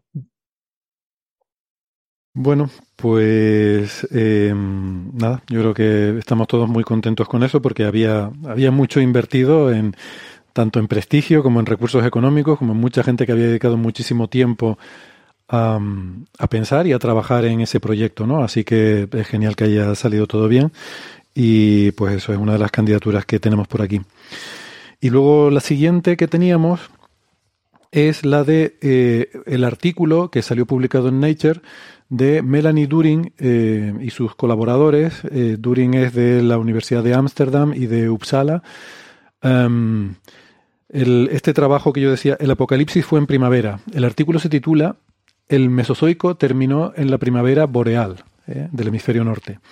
Y es el artículo en el cual, utilizando los datos que recabaron en este yacimiento de Dakota del Norte, que se llama Tanis, si no recuerdo mal, em, eh, es este yacimiento tan famoso del que hemos hablado y de hecho ha estado nominado en, ediciones anteriores de, los premios porque es donde se encontraron estas evidencias del impacto de Chicxulub, ese gran asteroide que chocó con la Tierra hace 66 millones de años, que produjo eh, la gran extinción de final del Mesozoico, lo que se llama el bueno, el final del periodo Cretácico, ¿no? ¿no? estoy muy familiarizado yo con los términos en paleontología, pero que es el, que todos conocemos porque fue el causante de la extinción de los dinosaurios no aviares y que provocó el, último gran cambio en, nuestro planeta, en toda la biosfera. Em, y este día tan abominable, tan apocalíptico, pues queda muy bien retratado en ese yacimiento en Dakota del Norte, que en aquella época estaba más cerca del mar, y ahí pues hay evidencias muy eh, que son muy reveladoras de tsunamis, em, que además se pueden correlacionar con eh, el impacto por el, tiempo que tardó la onda en llegar desde la península del Yucatán, donde se produjo el impacto, hasta esa costa eh, de Norteamérica y el, bueno, en este caso de lo que hoy en día es Dakota del Norte. Em, y además hay también encontrados dentro de los propios eh, los fósiles de los peces hay impactitas que sugieren que pues que, que llovieron del cielo no estas impactitas quedaron en el Em, sobre la superficie, los peces las ingirieron y todo esto se ha encontrado en los fósiles. Hay peces partidos a la mitad al chocar contra árboles. O sea, es realmente eh, escalofriante ¿no? la, imagen que, se saca de ese yacimiento. Eso es lo que comentamos en otras eh, ediciones anteriores, ¿no? de cómo nos había dado una fotografía muy nítida de ese día tan, em, no sé, tan terrible, tan, tan infernal que vivió nuestro planeta. Y em, bueno, ese día fue en primavera, lo que concluye en este, en este artículo. Esta es una candidatura que le gustaba mucho a Alberto París y Alberto, por cierto, quería haber venido hoy, pero al final le ha surgido una cosa de última hora y no ha podido venir eh, como, como él en principio tenía previsto. Y como esta era su candidatura favorita, nos ha dejado un audio eh, que si quieren lo escuchamos, pero no sé, son 18 minutos. No sé si lo escuchamos o total, yo creo que Alberto no se va a enterar si no, si no lo ponemos y no le decimos nada. Más restricciones. Al menos al principio, ¿no?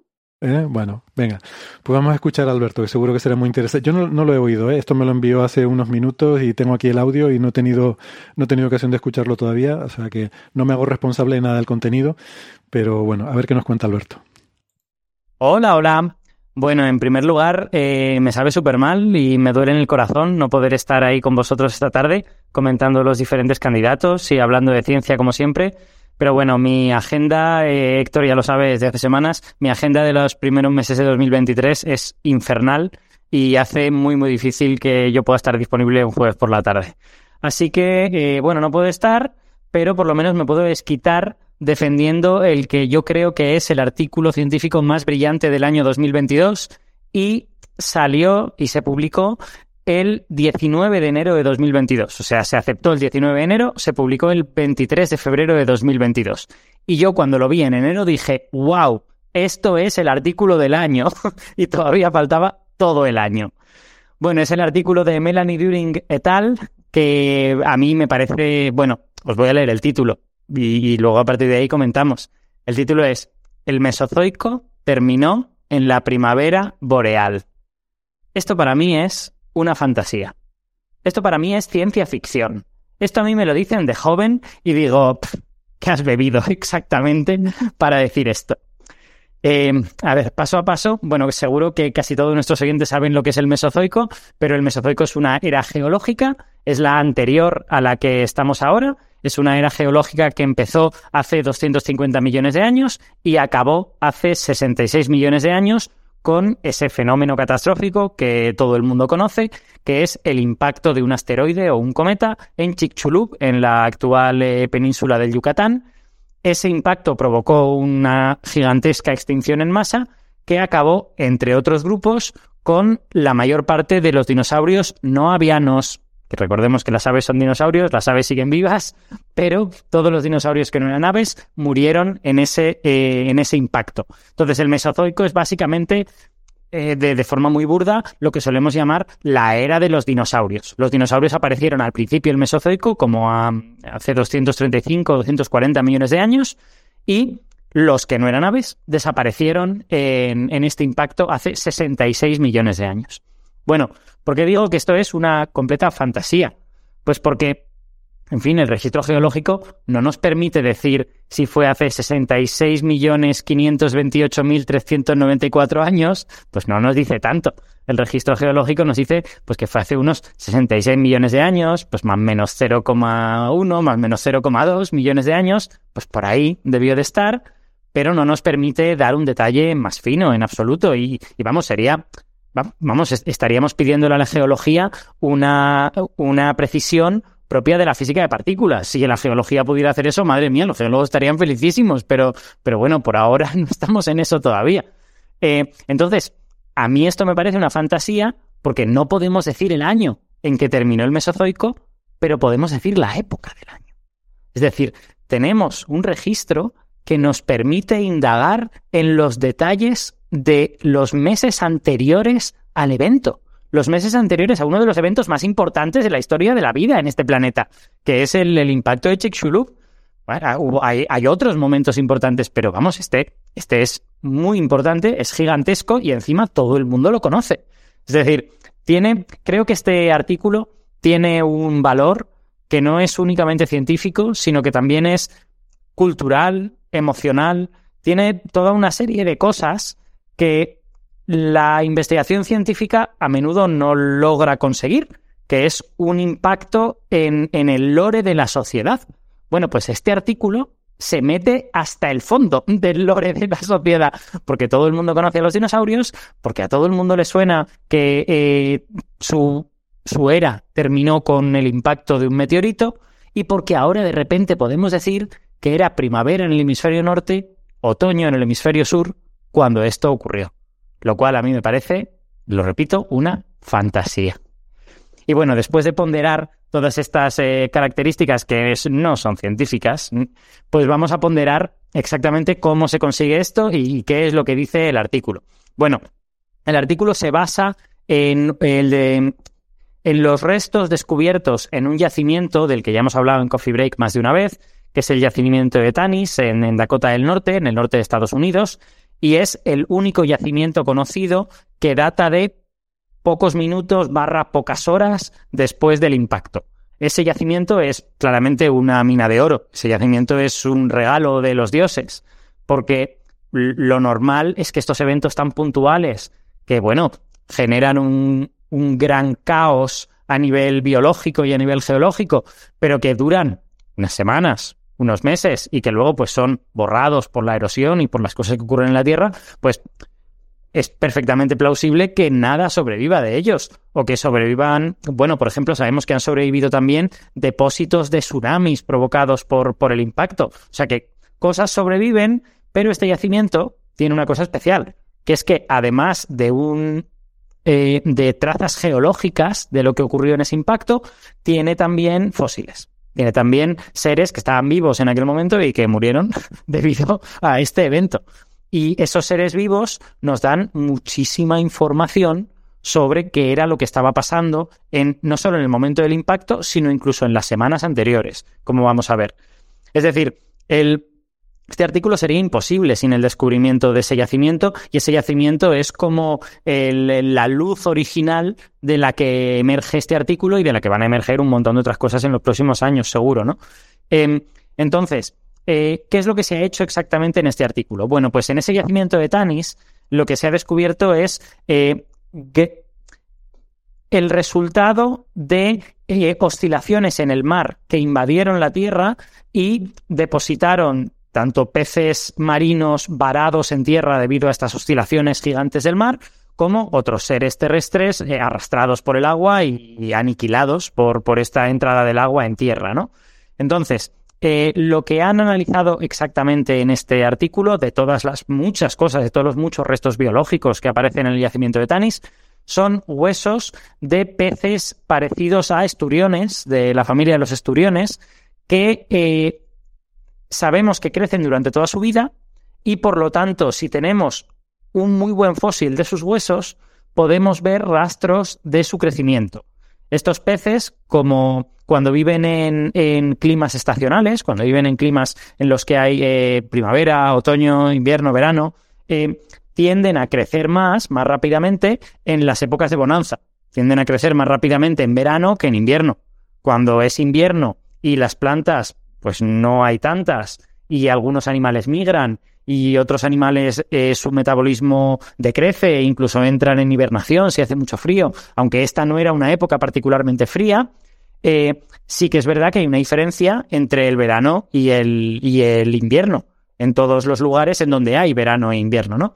Entonces, como por fortuna este yacimiento corresponde a un lugar que a finales del Mesozoico era un lugar estacional, había verano y había invierno, lo que vemos en los huesos de estos peces es que hay unas etapas en las que el hueso crece rápido y lo vemos como una, como una banda eh, clara en el, en el corte del hueso y hay unas etapas en las que el hueso crece mucho más lento, crece con más dificultad y lo vemos como una banda oscura. Eh, y de hecho esas bandas pueden analizarse y se han analizado en este artículo para ver qué densidad de células tiene cada una y se ve que efectivamente hay más densidad de células en las bandas claras que en las bandas oscuras. ¿Cómo se interpreta esto? Pues que las bandas claras corresponden al verano, cuando el animal está creciendo porque tiene mucho alimento y porque las condiciones son buenas y crece rápidamente, y las bandas oscuras corresponden al invierno. Cuando, cuando el animal tiene más dificultades para crecer, hay menos densidad de células ahí y el animal pues está en un estado un poco más de vamos a esperar, vamos a recobrar energía y cuando vuelva a llegar la primavera volveremos a crecer. Bueno, pues sabido esto, lo único que hay que hacer es coger varios de esos huesos, y ver dónde dejan de crecer. Es decir, en qué momento está la parte externa del hueso, que es la última que ha crecido. Estos huesos eh, crecen de una forma similar a los árboles. Es decir, empiezan siendo un hueso pequeñito y van añadiendo capas, añadiendo capas, añadiendo capas, añadiendo capas. Y eso genera esas bandas claras cuando las capas se añaden muy rápidamente y la comida es abundante, y esas bandas oscuras cuando las capas se añaden más lentamente eh, y por lo tanto están como más juntas todas, ¿no? Entonces, lo único que hay que hacer es mirar la capa exterior.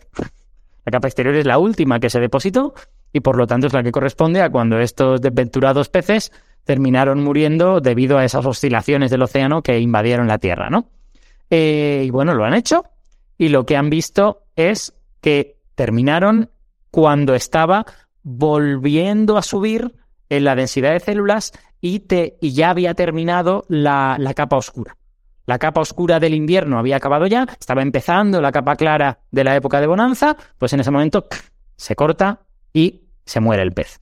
Y eso ocurre en todos los peces que han analizado, que es lo relevante, porque imaginaos que cada uno terminase en una época, pues entonces nos sería muy interesante y no estaríamos muy seguros de lo que nos está diciendo esto. Y a ver, dejadme que mire qué peces son exactamente. Eh, son tres mandíbulas de paddlefish, que ahora sí lo busco, la verdad es que no sé cómo se dice en castellano. Paddlefish es, ah, un pez espátula, vale. Sí, es un pez muy peculiar con una, con una nariz plana, una cosa muy curiosa. Eh, tres peces espátula de estos y tres esturiones, ¿vale? De los, de los peces espátula han cogido eh, un trozo de la mandíbula y de los esturiones han cogido em, huesos del pectoral, ¿vale? Entonces, lo interesante es que, si no recuerdo mal, solo cinco de esos huesos los pudieron analizar bien, pero todos los que analizan, eh, los que pueden analizar con detalle porque están en buen estado, dan lo mismo. Todos tienen la banda oscura, empieza la banda blanca y se corta. Con lo que esto nos, nos eh, hace concluir que estos peces murieron todos en primavera.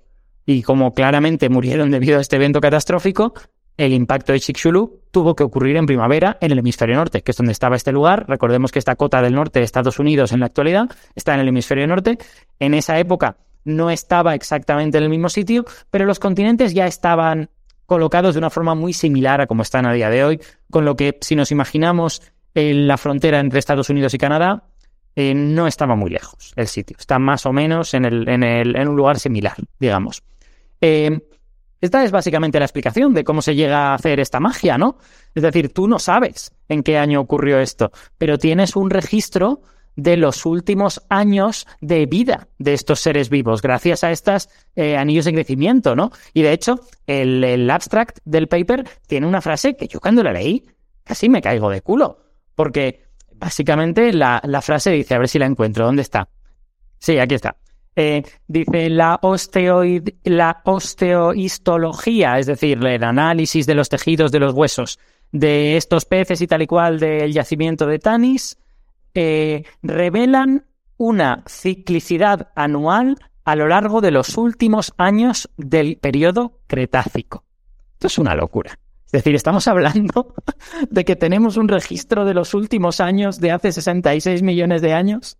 Estamos diciendo que no sabemos muy bien cuándo se murió no sé qué emperador, pero, pero tenemos un registro de los últimos años de hace 66 millones de años.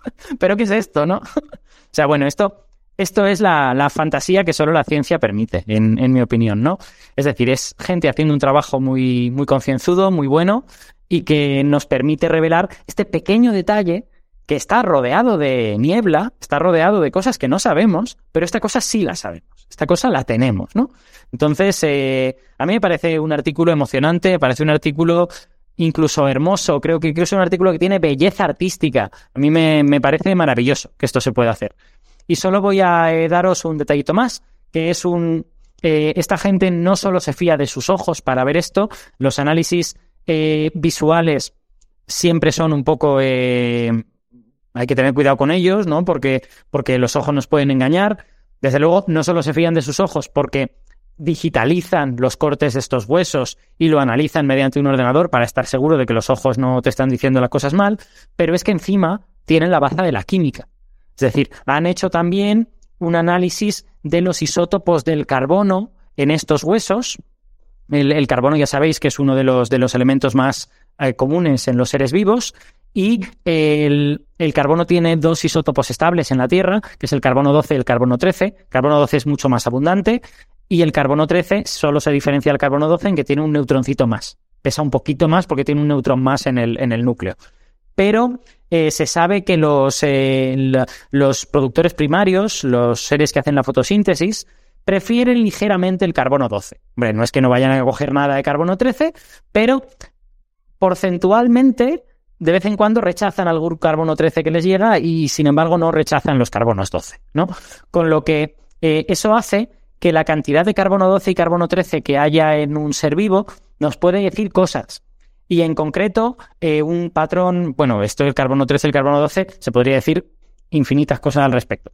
Pero un patrón muy común en, este asunto es que eh, en las épocas en las que los productores primarios, las plantas, las algas, todo esto, crecen muy bien, eh, tienden a acaparar el carbono 12.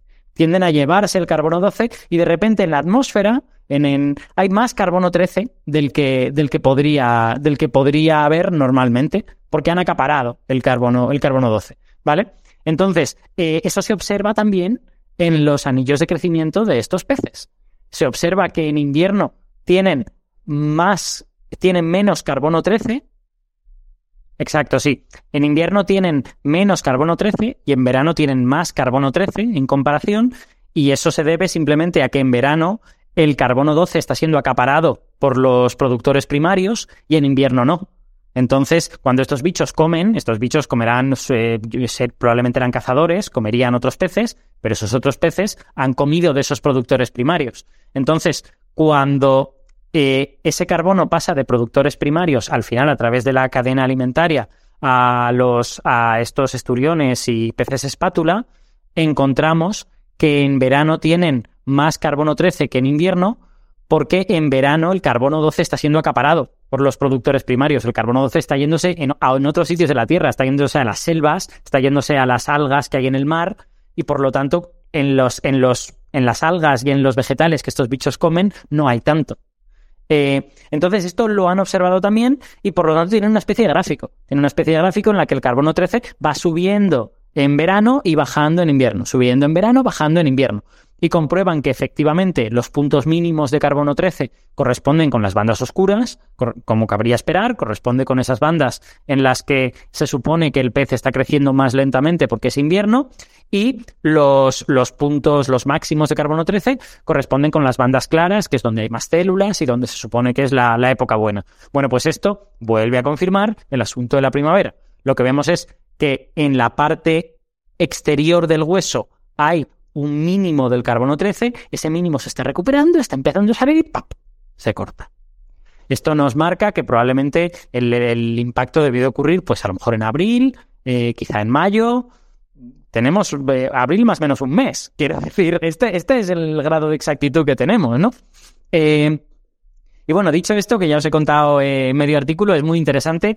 Para mí, ya os digo, un artículo que nos habría parecido ciencia ficción hace 15 años, que nos da una especie como de lupa que nos permite mirar a hace 66 millones de años viendo detalles que antes parecerían imposibles y que, y que bueno, ha ocurrido finalmente. Lo hemos tenido en 2022 y es verdad que otras cosas muy importantes han pasado en 2022. No voy a ser yo el que diga que el James Webb no ha sido importante porque, porque sería una tontería, pero, pero para mí este artículo es una completa fantasía. Este artículo es un sueño hecho realidad y yo creo que se merece ganar. Creo que no va a ganar, sinceramente. Creo que va a ganar el James Webb. Pero, pero yo creo que merece ganar Turing y colaboradores. Así que aquí lo dejo.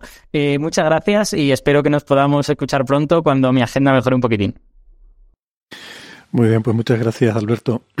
Se han dado cuenta de lo que ha hecho Alberto aquí al final, ¿no? O sea, muy inteligentemente ha manifestado su preferencia y su predicción y son diferentes, con lo cual duplica sus probabilidades de acertar.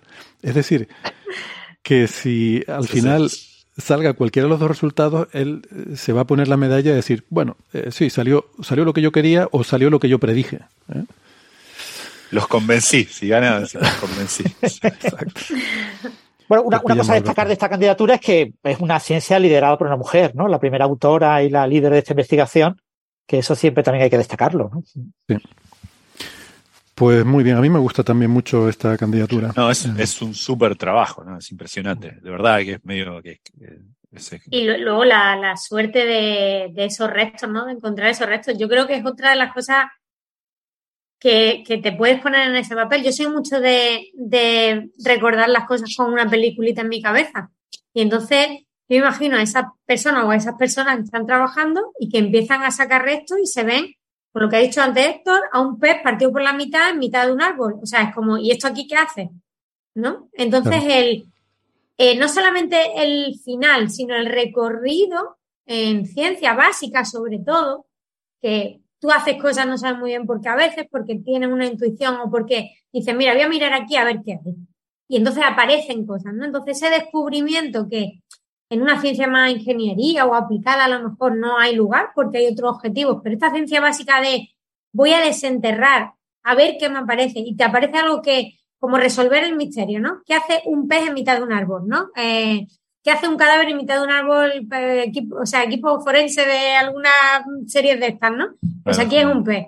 Y, y darte cuenta de todo lo que la ciencia básica te puede aportar, luego ya encontrarás aplicación pero creo que es una satisfacción, es un subidón de adrenalina increíble. y entiendo Alberto. Tenés razón, claro, es como, es casi literario, es como, como, como el cuento de Hemingway, ¿no? El que hace un leopardo arriba del Kilimanjaro, digo. es todo lo mismo, que hace una, que hace un pescado fósil incrustado en un árbol, ese, bueno. Fíjate cuándo fue. por, cierto, los restos que han encontrado son extremadamente pequeñitos, son restos, los más grandes tienen como unos dos centímetros, Mm. Y estas estructuras que se ven en estas bandas son estructuras eh, menores de un centímetro. Eh, la, escala así de tres o cuatro banditas es del orden de medio milímetro. O sea, mm. que estamos hablando de una cosa que se ve al microscopio, que requiere un análisis, o sea, que no es una cosa tan, digamos, yo veo un trocillo de hueso digo, oh, claramente veo un pescado ahí pegado en el átomo sino veo unos trocillos de hueso que después de análisis complejo veo que parecen que pueden estar asociados a ciertas escamas, que veo que tienen ciertas estructuras, veo esas bandas y digo, ahora mismo en la actualidad esas bandas solo están asociadas a cierto tipo de peces, no a cualquier pez, y, y todo un análisis deductivo complejo, bastante complejo. Pero de todas maneras, imagínate, tú te encuentras esos huesos incrustados en un árbol. y digo yo, o sea, lo primero que piensa es, un pájaro se o sea, iba hasta arriba de algo, no sabemos muy bien, y se estrella contra el árbol, ¿no? ¿O qué? Pues gases, ¿no? O sea, no sé, es como que las hipótesis de lo que te encuentras, lo que tú te montas en la cabeza, lo que luego vas descubriendo. Bueno, de todas formas, era un yacimiento que estaba que caracterizaba ese impacto concreto, donde se va a buscar restos de ese impacto concreto y, donde tú sabes lo que estás buscando, ¿no? Buscas eh, pues árboles, buscas eh, eh, restos de hueso en los que puedas medir el contenido de carbono 13 y carbono 12, o sea, buscas una serie de características muy concretas. Pero sí, desde el punto de vista novelesco, es realmente muy, muy atractiva esta noticia y, Y, bueno, tuvo muchísimo eco, ¿eh? La, la, imagen de Melanie apareció en muchísimos foros. Yo recomiendo a todos los oyentes que la vean, la busquen por Google. Y, muy llamativa ella en su imagen también, ¿eh? con su pelo completamente rosa, eh, muy largo, muy eh, de estas personas que consumen del pelo y de en la foto siempre está, o sea que generó, es una noticia que, que generó mucho eco, no solo por su enorme importancia, porque se publicara en la revista Nature, sino también porque se prestaba a ser una noticia muy atractiva para, para todos los medios. Todas estas noticias de Chihulub siempre he dicho que son de mucho impacto, que tienen un gran impacto. Bueno, eh, eh, esta, esta Melanie During es la que era, era una estudiante de doctorado o, sí, ya, es doctora, sí. Ya es doctora, pero en, aquella época, ¿no? Cuando trabajaba en esto. Eh, fíjate, yo recuerdo sobre eso que decía Isa, ¿no? De lo evocador que son, que resultan estos trabajos. Cuando hablamos de este yacimiento en, en, otra edición de los premios Señal y Ruido, porque también estuvo nominado para Señal, no sé si fue en 2017, 2017 o 2018, no recuerdo, en la edición anterior, eh, decíamos eso, que, que el, este yacimiento nos representaba la imagen de ese día como uno de los días, pues eso, más traumáticos de, de la historia del planeta, eh, de los días más relevantes en la historia de la vida en este planeta y y nos, nos, nos presentaba una especie de, de, imagen de realmente lo, lo, terrible que tuvo que haber sido ese día. Nos habla de, o sea, un sitio kilómetros costa. Bueno, hoy en día eh, está, por supuesto, no sé, seguramente a mil kilómetros o más de, de, la costa, ¿no? Pero en aquella época no tanto, pero también estaba a muchos kilómetros eh, adentro de la costa y nos habla de un tsunami allí dentro. Nos habla eso, que eh, la anécdota, ¿no? De peces incrustados contra árboles. Pero nos habla de, de, fuego que llovía del cielo, nos habla de estas impactitas de gotas fundidas, gotas de lava fundida que llovían eh, por todas partes, de incendios. Y esto está a miles de kilómetros de Chicxulub. O sea, nos habla de algo a nivel planetario. que esto no es que pasara en ese sitio, es que todo el planeta estaba así. O sea, en todo el planeta llovía lava. Eh, el, mar entraba kilómetros eh, tierra adentro, ¿no? Además oscilando, ¿no? Había oscilaciones. Entraba, salía, volvía a entrar, volvía a salir. Y imaginarse todo eso, eh, realmente, no sé, yo no sé por qué no se ha hecho una película ya de Chicxulub. Eh, con Bruce eh, Willis yendo al pasado a luchar contra los dinosaurios y, no sé por qué. que los dinosaurios al final los mata Chujulo y él se salva. Bruce Willis es el único mamífero que se salva. le, faltaría la épica, le faltaría la épica, porque un, un estegosaurio corriendo es como me... A ver. Hombre, podría, podría pasar por allí una gallinilla o algo así volando y hacerle jaja y se va, ¿no? Algo así. Algo así. Tiene que ser algo, un, un, poco de humor, un animado. no sé. Esto es ideal para TikTok, pero para una película quizás no. Yo creo, yo creo que es que eh, hay un sesgo hacia lo humano, ¿eh? que, que, falta diversidad en el mundo mm, cinematográfico a protagonistas no humanos. O sea, estamos muy sesgados a, todo lo humano. historias de amor y sexo desenfrenado entre triceratops. Hay alguna cosita sobre mamíferos eh, que son mascotas, perros, gatos y cosas así. Eh, algunas animadas, pero en general sí, en general hay un enorme sesgo hacia los humanos. Nos gusta ver historias de humanos mm. eh, en el cine en lugar de ver historias de periquitos.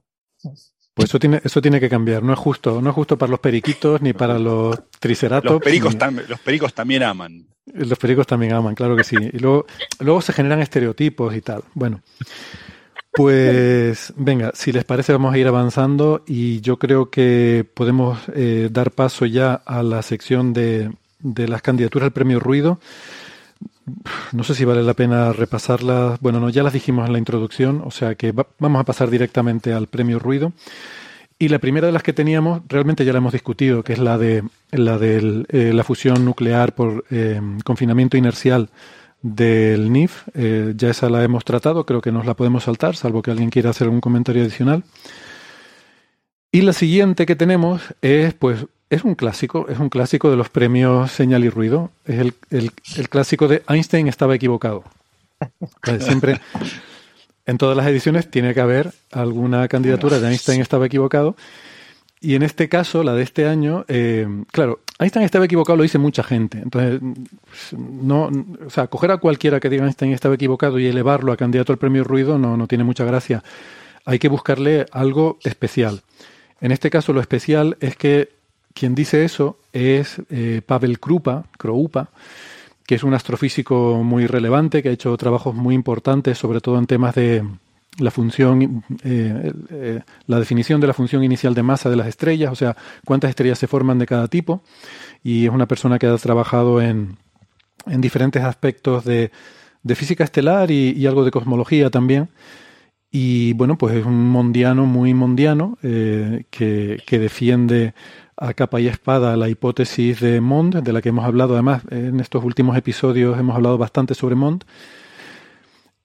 Y la candidatura es por un artículo en concreto, porque él puede pensar lo que quiera, por supuesto, y sostener lo que quiera, y está en su derecho y, es libre de hacerlo, pero mm, publicó un artículo eh, en un bueno, en un medio, en, la web de un em, de una institución que se llama eh, Institute of Science and Ideas o algo así, EASY me parece que se llama, que bueno, es un canal de televisión sobre discusiones filosóficas.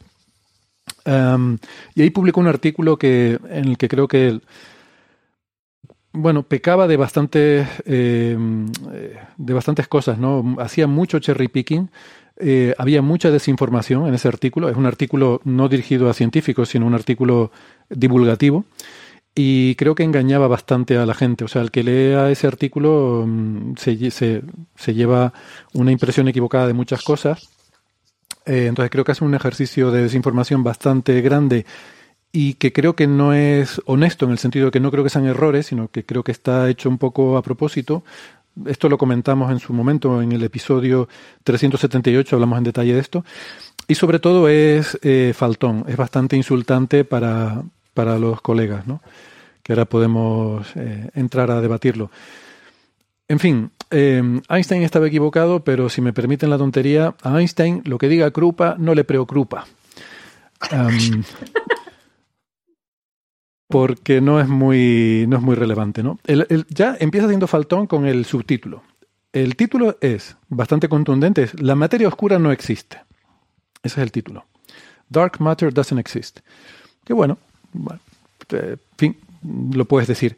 Pero luego el subtítulo es, en inglés, Cosmology's Collective Delusion. Eh, una collective delusion es como una, eh, una locura colectiva. Es decir, esta, esta gente está loca.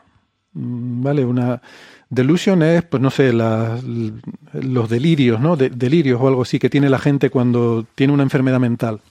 O sea, básicamente eh, insinúa que... ¿no?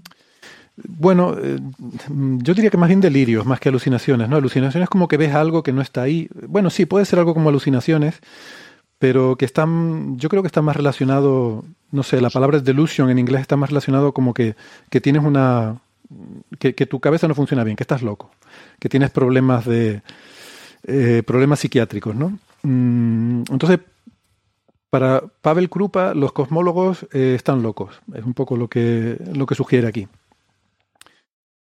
Hace una serie de afirmaciones que no son ciertas, según los cuales la teoría de la materia oscura está refutada da una serie de argumentos que todos ellos o ya han sido rebatidos o son como mucho controvertidos.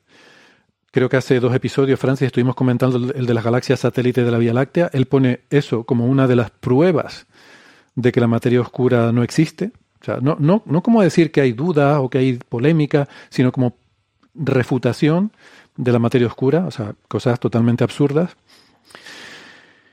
Y luego, lo más sangrante, al final hay un par de párrafos en los que dice, los dos últimos párrafos del artículo son, el penúltimo párrafo dice, necesitamos entender científicamente por qué el modelo de materia oscura, siendo el modelo, siendo la teoría más, la teoría física más falsada en toda la historia de la humanidad, continúa siendo creída religiosamente por la gran mayoría de los científicos modernos con eh, educación superior.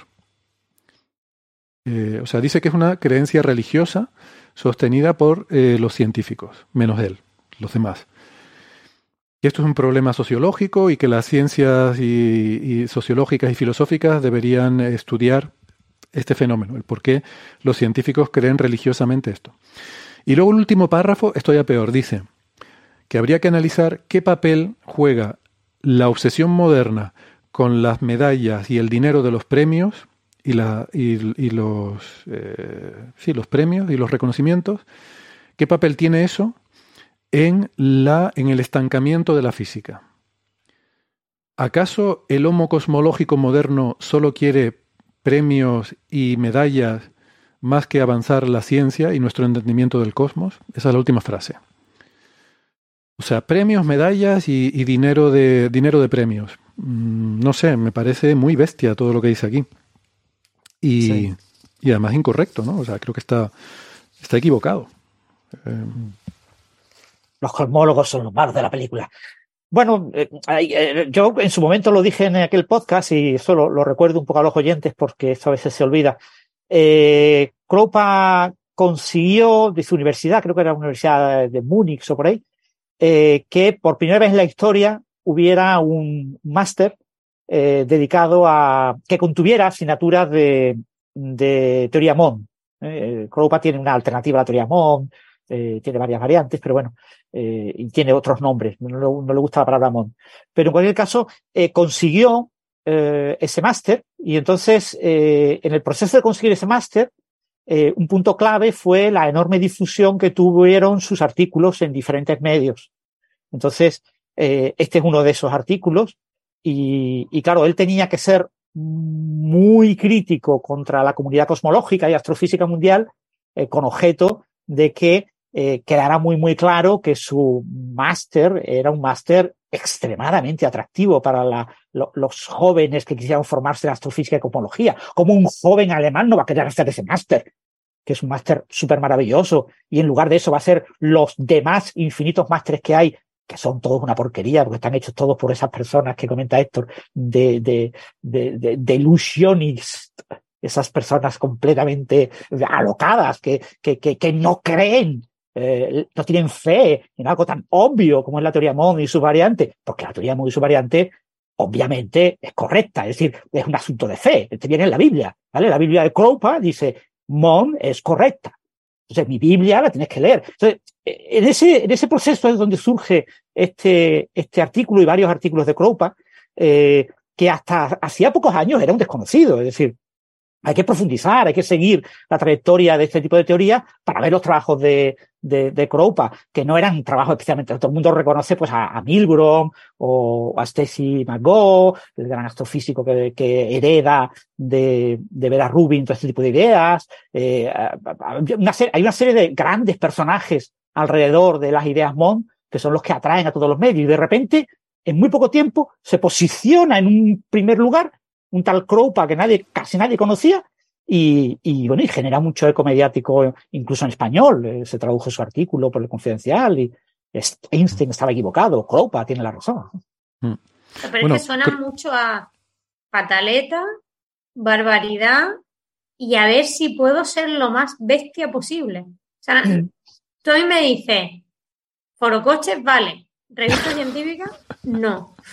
Sí, sí. Sí, yo creo claramente iba buscando impacto con este artículo. Por la forma de expresarse, eh, iba buscando que hablaran de él. Yo eso lo, veo claro. Hombre, Krupa eh, era conocido en, en, astrofísica por, por, su trabajo normal, digamos.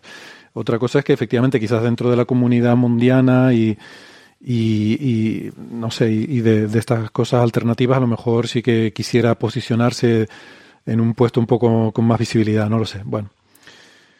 Pues este, eh, por cierto, lo dije mal, era Institute of Arts and Ideas, Instituto de Artes e Ideas, de las artes y las ideas.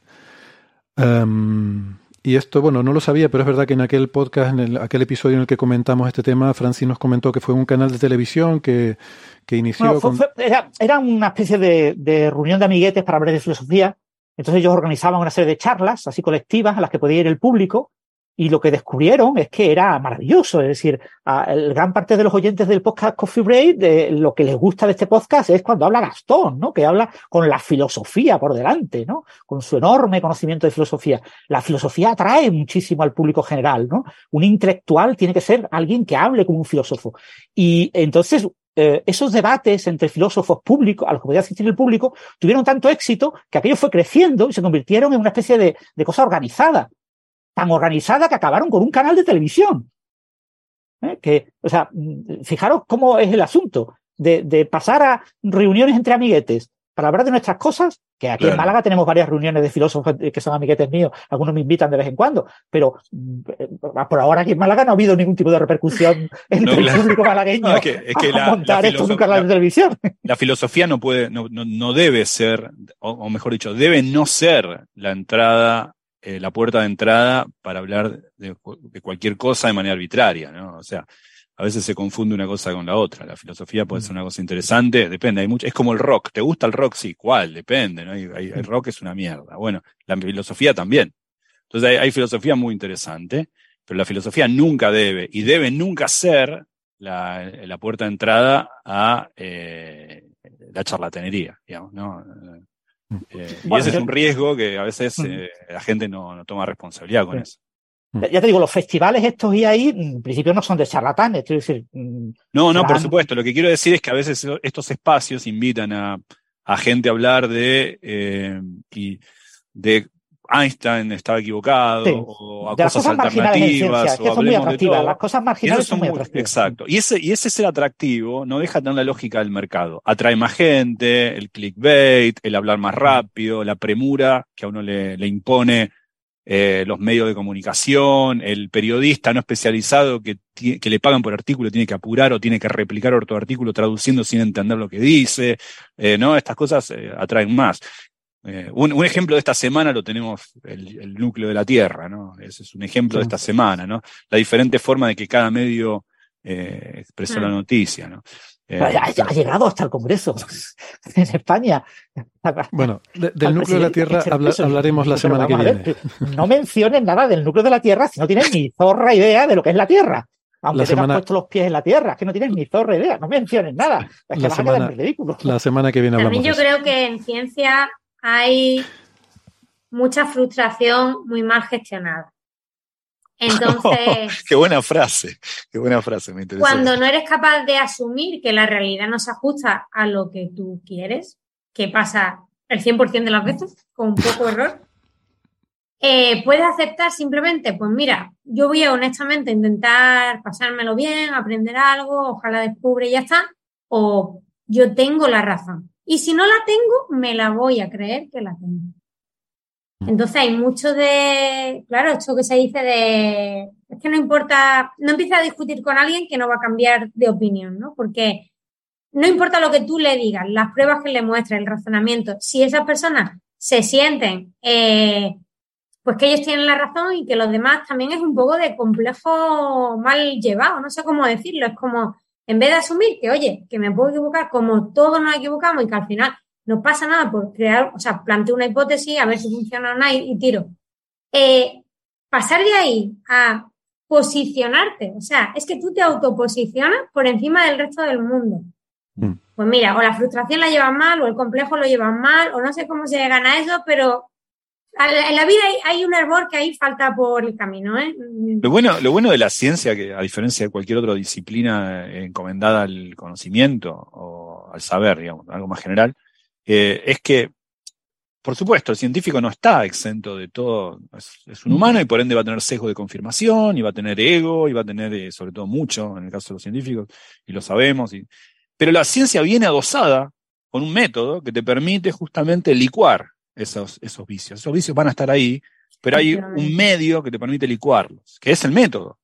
Uno puede decir, mira, yo la verdad que maldigo el día que se descubrió la, que no, que la verdad es la materia oscura, porque yo te, bueno, y puedo resistirme afectivamente a mi creencia, incluso sentir cierta vergüenza por haber, no obstante, en un momento, si uno es un científico, va a tener que decir, bueno, sí, pero, a ver, mi teoría no explica, eh, ya, ya el problema de los satélites de la galaxia no es un problema para el modelo lambda CDM, mm. así que no puedo ponerlo como tal. Entonces, digo, uno no, puede escapar. La ciencia es eso. Uno no puede escapar de, los vicios humanos, pero es un, es un método que te permite a prescindir de eso, digamos. Yo creo que no puedes escapar, por ejemplo, y es muy lícito sentir tristeza. Claro, eh, Uy, qué pena que no es lo que yo me había imaginado. Y al revés, ostras, qué subidón que, que por, yo creo que por aquí podían ir los tiros y al final han tirado. Pero más allá de, no sé, de ese sentimiento personal, proyectar. Es que además menciona la parte religiosa, que a mí ya me ha parecido surrealista total. Bueno, proyectar eso y asumir que utilizar el mismo argumento con, contra ti, es decir, eso es una verdad, o sea, eso es una mentira religiosa, pero mi verdad religiosa es la que vale. Es que no tiene ni pie ni cabeza. En fin.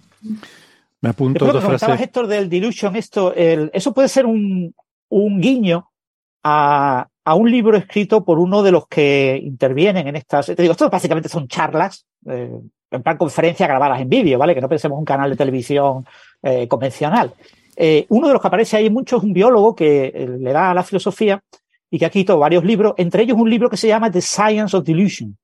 La, ah. entonces él lo que critica, lo estoy leyendo ahora en, en Amazon, eh, es eh, The Science of Delusion es la creencia de que la ciencia puede entender la naturaleza de la realidad, que ya entiende en gran parte la naturaleza de la realidad. Entonces, claro, eh, la, la, palabra delusion aquí se usa en un sentido en el título y en este contexto que es muy diferente al, por ejemplo, el que ha planteado Héctor, ¿no? De, de que los que creen que la ciencia se está acercando a la naturaleza de la realidad por el camino convencional eh, están como eh, locos así, ¿no? Y en realidad el sentido es más, creo yo, un guiño a este, a este autor que, que, lo que viene a decir es que no necesariamente sabemos más de la naturaleza de la realidad de lo que se sabía hace eh, un siglo, sino que podemos estar engañándonos a nosotros mismos creyendo y puede que dentro de un siglo descubramos que lo que ahora pensamos que es más próximo a la naturaleza de la realidad en realidad no lo es, algo así, ¿no? Que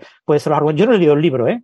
libro de 2010, yo no lo, he leído, pero bueno, eh, eh tiene una charla en el canal este sobre su libro. Pero en el artículo no nombra nada de eso, ¿no? Entonces. Ya, ya, pero bueno, pero pues, eh, digamos que si publicas en un medio en el que pues te miras el medio, ¿no? Si, miras otros artículos del medio para quedar bien con y que te lo publiquen. Y entonces lo mismo, lo mismo, eh, bueno, lo mismo lo estoy inventando yo, porque yo no he hablado con Cropa, ni pretendo hablar con él. Pero eh, creo que puede haber por ahí el, ese sentido, y entonces es un sentido muy diferente al sentido literal en inglés de esa palabra. Mm. Bueno, en cualquier caso de todo, incluso de, de, las cosas más ruidosas, se puede aprender y se puede sacar algo. Y yo de, de, esto he aprendido dos frases hoy con las que me quedo, lo de las frustraciones mal gestionadas de, de Isa y, el, y de Gastón. No, no, que, no que Isa tenga frustraciones mal gestionadas, sino que, que le estoy dando crédito por la autoría de la frase. Y la de Gastón de que no es lo mismo no debe ser que debe no ser. ¿eh? También, también es, es importante. Bueno, ¿pasamos de tema? O ya os digo, el, para los oyentes, el, trabajo fundamental de, de es eh, añadir parámetros a las teorías MON, ¿vale? O sea, las teorías MON tienen problemas en ciertos sistemas, entonces, eh, igual que el modelo cosmológico estándar, el modelo cosmológico explica la cosmología a gran escala con seis parámetros. Entonces, una manera de incorporar cualquier paradoja, cualquier anomalía, cualquier dificultad, cualquier tensión que aparezca en los datos cosmológicos es añadir más parámetros y va añadiendo más parámetros. Entonces, bueno, eso es algo que nos gusta a los científicos. El, el modelo MON tiene básicamente un, tope de aceleración, ¿no? Todo el universo se está moviendo, no existe el, reposo, y entonces porque existe una aceleración mínima, todo se está acelerando. Hay una aceleración mínima. Cualquier cosa que tenga una aceleración por encima, pues tiene su aceleración, porque la mínima es muy pequeña, pero lo que esté por debajo de esta aceleración se acelera a la, mínima. ¿Qué pasa? Que tener un único parámetro para explicarlo todo en el universo sería lo más maravilloso que alguien podría concebir pero no funciona. Por desgracia no funciona. Hay muchas galaxias en las que no funciona, galaxias pequeñas no funciona, hay ciertos cúmulos en los que no funciona, hay ciertos sistemas en los que no funciona. Ah, pero podemos arreglarlo. A ver, este no funciona, pero si añade un nuevo parámetro que yo puedo ajustar y que ya no digo que es una constante universal y que es constante en todo el universo, sino que es un parámetro dependiente del contexto y de la escala. Pues con este parámetro ya voy yo ajustando y colocando. Aquí falla. No, no falla. Con mi parámetro no falla. Mi teoría Qmon funciona de escándalo.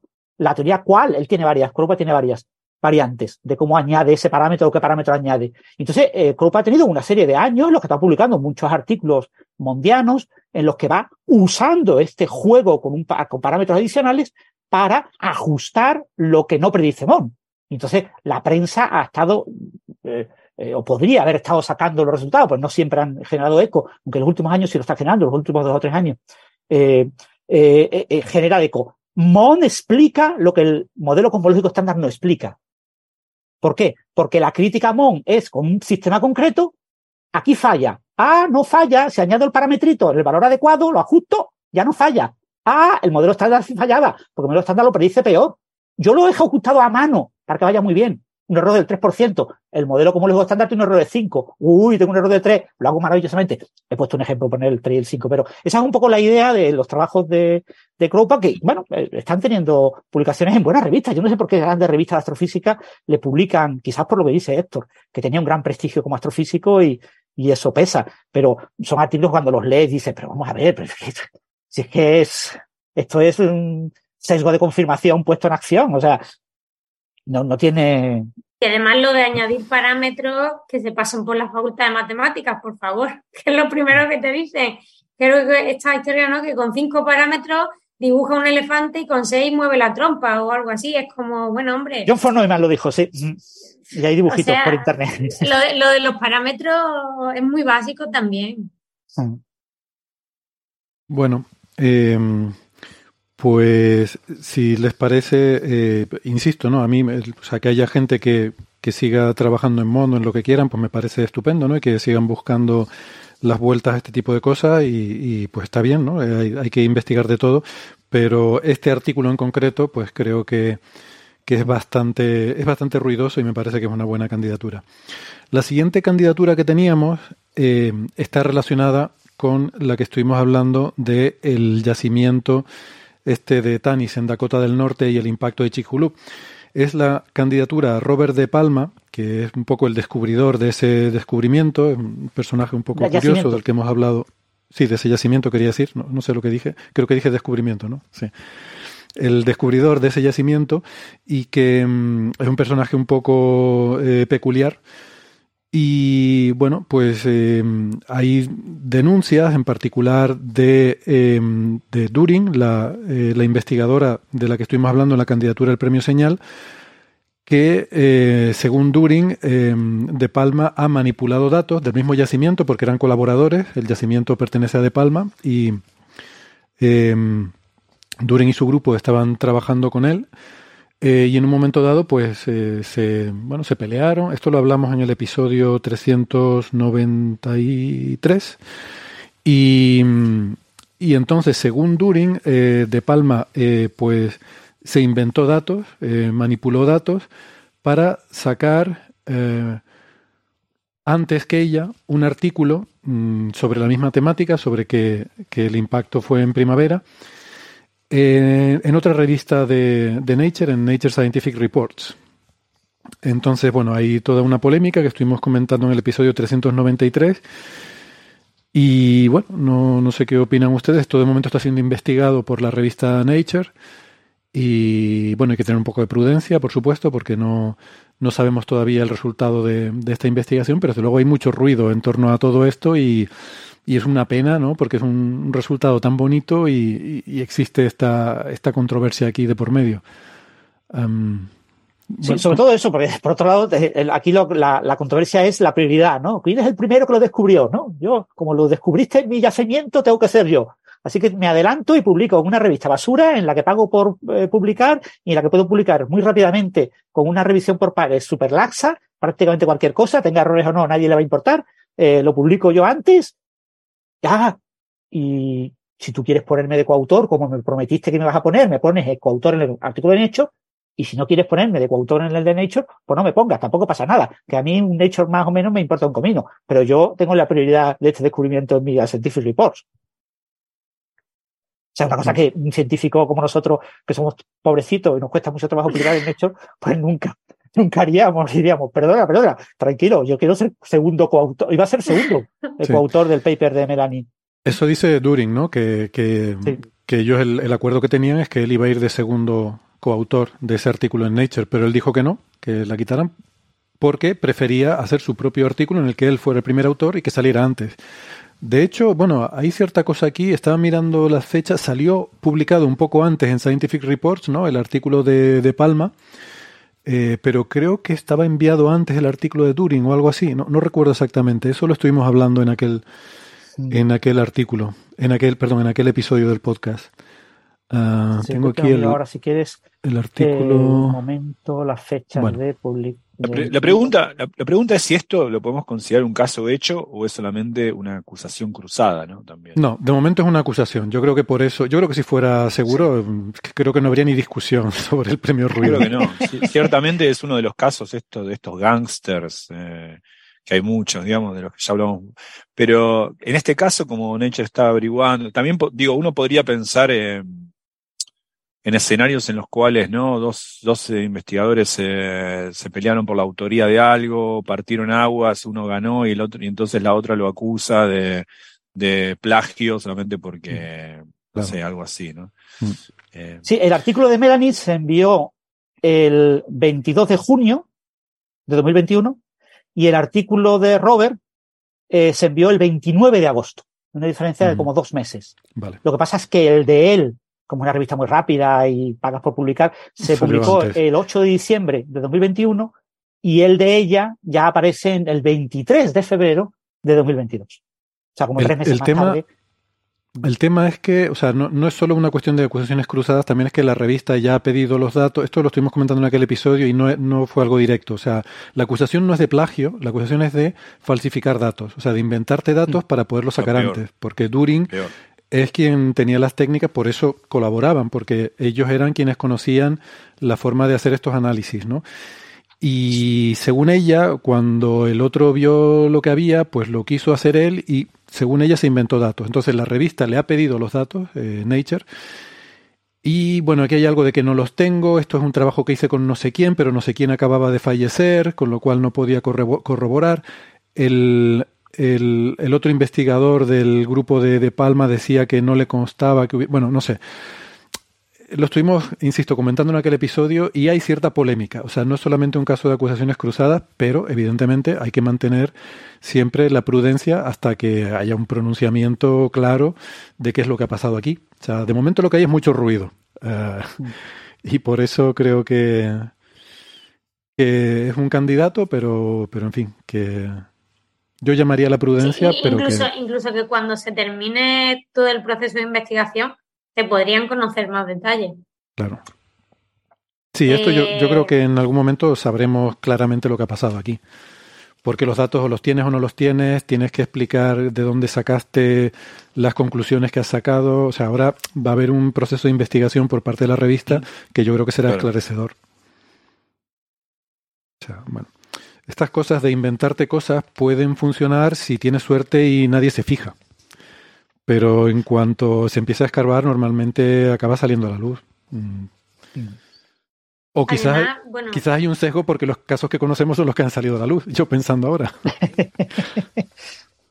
o sea, también dicen muchas veces que cuando eh, tú eres el autor de un trabajo y te preguntan sobre él, ¿no? La manera en que contestas no solamente que sepa interpretar los datos, es el proceso, cómo llegaste ahí, por qué se te ocurrió eso, eh, eh, cuál fue el momento clave. O sea, hay detalles que hablando con esa persona hay veces que son muy reveladores. Por ejemplo, en, esto lo sé de segundas, yo no juego al ajedrez, pero en ajedrez muchas veces dicen que, que a la gente que hace trampa, pues cuando miran la partida luego y se ponen a, pues a ver, eh, qué jugada has hecho aquí, por qué has hecho aquí y tal, se nota mucho, se nota mucho quien está haciendo trampa porque responde a la máquina, pero no entiende nada de lo que está haciendo, y el que de verdad dice, bueno, me he podido equivocar o no, pero en mi cabeza estaban estas ideas y he tirado. Entonces, por eso digo que quizás en el proceso de, no, solamente son los datos, es eh, la manera en la que tú expones esos datos o enlazas un, elemento con otro o, o, hay una argumentación de por, por dónde van las investigaciones. Sí, sí. Delicado. Por eso digo, yo creo que esto, bueno, acabaremos sabiendo y, y a lo mejor eh, en, un, en, una futura edición pues podremos revisar este tema, revisitar este tema. Eh, la siguiente candidatura es la del el supuesto agujero de gusano transitable que eh, debatimos también en ese mismo episodio 393, es un artículo en Nature de eh, Daniel Jafferis y colaboradores. Son gente, los dos primeros autores, Jafferis y Locapa, son de Harvard y de MIT, Caltech y Google. Eh, Y bueno, pues esto, independientemente de que parece ser que el trabajo es interesante, creo que a, Gastón y a Francis les llamó la atención y lo estuvimos discutiendo en ese, en ese episodio 393. Eh, pero claro, esto se vendió a la prensa y de nuevo en todos los medios de comunicación, no solo unos pocos, como que unos investigadores habían creado un agujero de gusano transitable, eh, lo cual dista mucho de la realidad de lo que han hecho. Mm, bueno, siendo lo que han hecho algo interesante, ¿no? Un tema cuántico, ¿no? Eh, Gastón, yo creo que tú has sido el gran proponente de esta candidatura. ¿Quieres, quieres defenderla? Sí, yo, yo creo que, o sea, el, trabajo es interesante, ¿no? Digo que no lo sea. ¿Y acaso vale la pena publicarlo en Nature no? Eso no, no soy yo quien juzga esas cosas. Eh, bueno, no, no en este caso, se referir a veces, no de este artículo. Eh, lo, lo, que, lo que lo que me, a mí me parece descuidada es la forma de, comunicar, porque no es solamente que algunos medios lo exageran o lo que fuera. Hay una intención acá en esto de, eh, recordemos que el artículo salió, eh, salió un artículo en Cuanta y un video en Cuanta el mismo día coordinado con la aparición del artículo en Nature. O sea, todo esto fue una, una propaganda, una forma de presentar el trabajo que ya empezaba con una nota de prensa, un video de prensa en YouTube, sincronizado con la publicación en Nature del artículo ese mismo día, con una especie de tinte épico de documental del tipo, y nos ha costado enviar una partícula a través del wormhole, digamos, donde no digo que sea totalmente mentira, hay una conexión muy distante que pasa por un montón de dualidades y conjeturas y otras formas de pensar las cosas, lo discutimos en ese episodio, no lo vamos a repetir, que hay una relación con algo que uno podría llamar un wormhole por analogía. No obstante, no tiene nada que ver con mandar una partícula de un lado al otro de un wormhole. Eh, y entonces esa forma descuidada de decirlo, eh, a mí me parece que hace daño, y por, eso mi candidatura. Porque no es solamente, bueno, che, exageraste. No, esa exageración tiene consecuencias. Uno hace que después eh, la gente, cuando ve una noticia importante, es como la fábula de, Esopo, ¿no? del pastor mentiroso o del rey Yu de Hermann Hesse, ¿no? O sea, uno miente varias veces, después eh, pierde la credibilidad de lo entonces, esto, esto hace mucho daño a la ciencia, porque si hay un, resultado importante de ese tipo, y uno exagera, dice cualquier, eh, cualquier cosa, y después cuando uno lo, lo, llaman por teléfono a un especialista, dice, a ver, dígame usted, ¿mandaron un electrón a través de un wormhole? no, bueno, no es tan así, y relativiza las cosas, y uno se da cuenta, empieza a desvestirlo, y se da cuenta que lo que pasó puede ser interesante o no, pero es una cosa más técnica, menos sorprendente, que acaso merezca una publicación en una revista importante, pero no ese highlight que le, hicieron eh, eh, aparecer. Entonces, eso para mí va como guta cabat lapidem, ¿no? Va como, como gradando de a poco la credibilidad en algo que tenemos, que es la ciencia, que es muy, que es muy importante, que es la que nos hace vacunas, la que nos hace ir al espacio, la que nos hace conocer eh, qué pasó hace 66 millones de años. Y, y me parece que este tipo de cosas son pequeñas, pequeñas gotas que van horadando la piedra, pero que me parece que hacen mal. Y me parece que es algo con lo que hay que cortar. El clickbait hace mal. Y hay que entender que hace mal en general, porque a mí me molesta mucho el imbécil que se hace el sutil y después dice, bueno, pero no hay que quedarse con el título. ¿Leíste el texto? El título es texto. Eso hay que entenderlo. Cuando alguien miente en un título y en el texto se desmiente, mintió. El artículo, ¿ok? O sea, no hay nada más allá del texto, ¿ok? Mejor dicho. Eh, todo es texto, ¿está bien? El paratexto es texto. Los créditos en una película es parte de la película. La elección de la tipografía es parte del texto. No hace falta ser eh, Roland Barthes para darse cuenta de eso. Si uno miente en un clickbait en el título, aunque luego suavice, contradiga, explicite, ponga notas al pie, mintió. O sea, el título es parte del texto, porque sabemos que mucha gente va a leer solo el título. Efectivamente. Porque sabemos que lo que viene después está correlacionado con la idea que el título dio.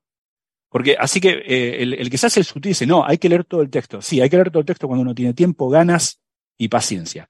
Pero el texto es parte del título. Entonces, acá me parece que se falla, falla con eso y hay que cortar con esa práctica, porque en este caso no es tan importante, porque al fin y al cabo estamos hablando de computación cuántica, wormholes y cosas así.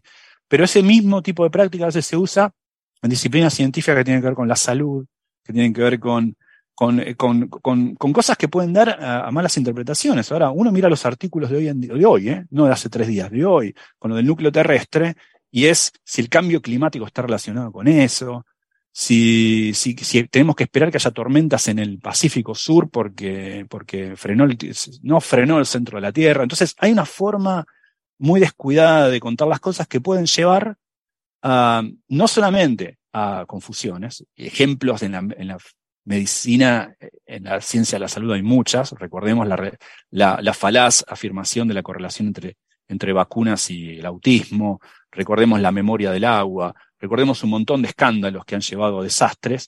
Bueno, lo mismo pasa con, con, con, con otras cosas, como relacionadas con el cambio climático, con, digo, a mí me parece que aunque sea una disciplina científica muy teórica, muy alejada del mundo cotidiano y de lo que nos surge, me parece que ese tipo de prácticas eh, es muy perniciosa para la mm. actividad científica. La gente deja de creer y no dice, ah, ustedes son todos unos chantas, dicen, ven dos, dos boludeces y divagan. No, no es así. Nos cuesta mucho sacar conclusiones, a veces nos equivocamos, a veces no nos equivocamos, cada cálculo es un montón, no es que nos levantamos y tenemos una especie, una suerte de ataque lisérgico y empezamos a decir divagues. No, no es así. Entonces, no está bueno que cuando haya un resultado importante lo disfracemos de divague solamente para que sea leído por mi tía María Susana, eh, que es médica, no tiene nada que ver con la ciencia. Un saludo, María Susana. Un saludo, María Susana. Sí, yo, yo creo que no hay que manipular para fascinar. Exacto, no es necesario. La ciencia es maravillosa, la naturaleza es sorprendente. Estamos hablando recién de que sabemos que un meteorito cayó en la Tierra en, en Primavera. En primavera y partió peces contra los árboles hace 66 millones de años, matando a la gran cantidad de especies sobre, que, caminaban en este puto planeta. Y uno necesita inventar cosas para que eso sea maravilloso. No, no, no me cierra. O sea, esa gente está muerta en vida. No la vas a levantar con un clickbait, el que no siente nada con esas cosas. Y yo quiero añadir también, eh, tú eh, has presentado creo que un caso muy, muy solvente sobre el daño que hace esa gota que orada la piedra de la credibilidad científica, pero yo quiero insistir también en el, fraude cuando se hace intencionadamente, porque una cosa es un titular, como dices tú, descuidado, y otra cosa es cuando es intencionado. Em, cuando es intencionado, eh, es, es, más, bueno, hay un dolo, que se dice en jerga legal, Em, no solo es el dolo a la credibilidad de la ciencia, sino también a la competencia interna entre los investigadores. Porque tú decías que, bueno, esto es, es, inocuo comparado con algo comparable en ciencias médicas o en ciencias de la salud o en otro tipo de ciencias, pero al igual que en esas ciencias, esta gente está compitiendo con otros grupos.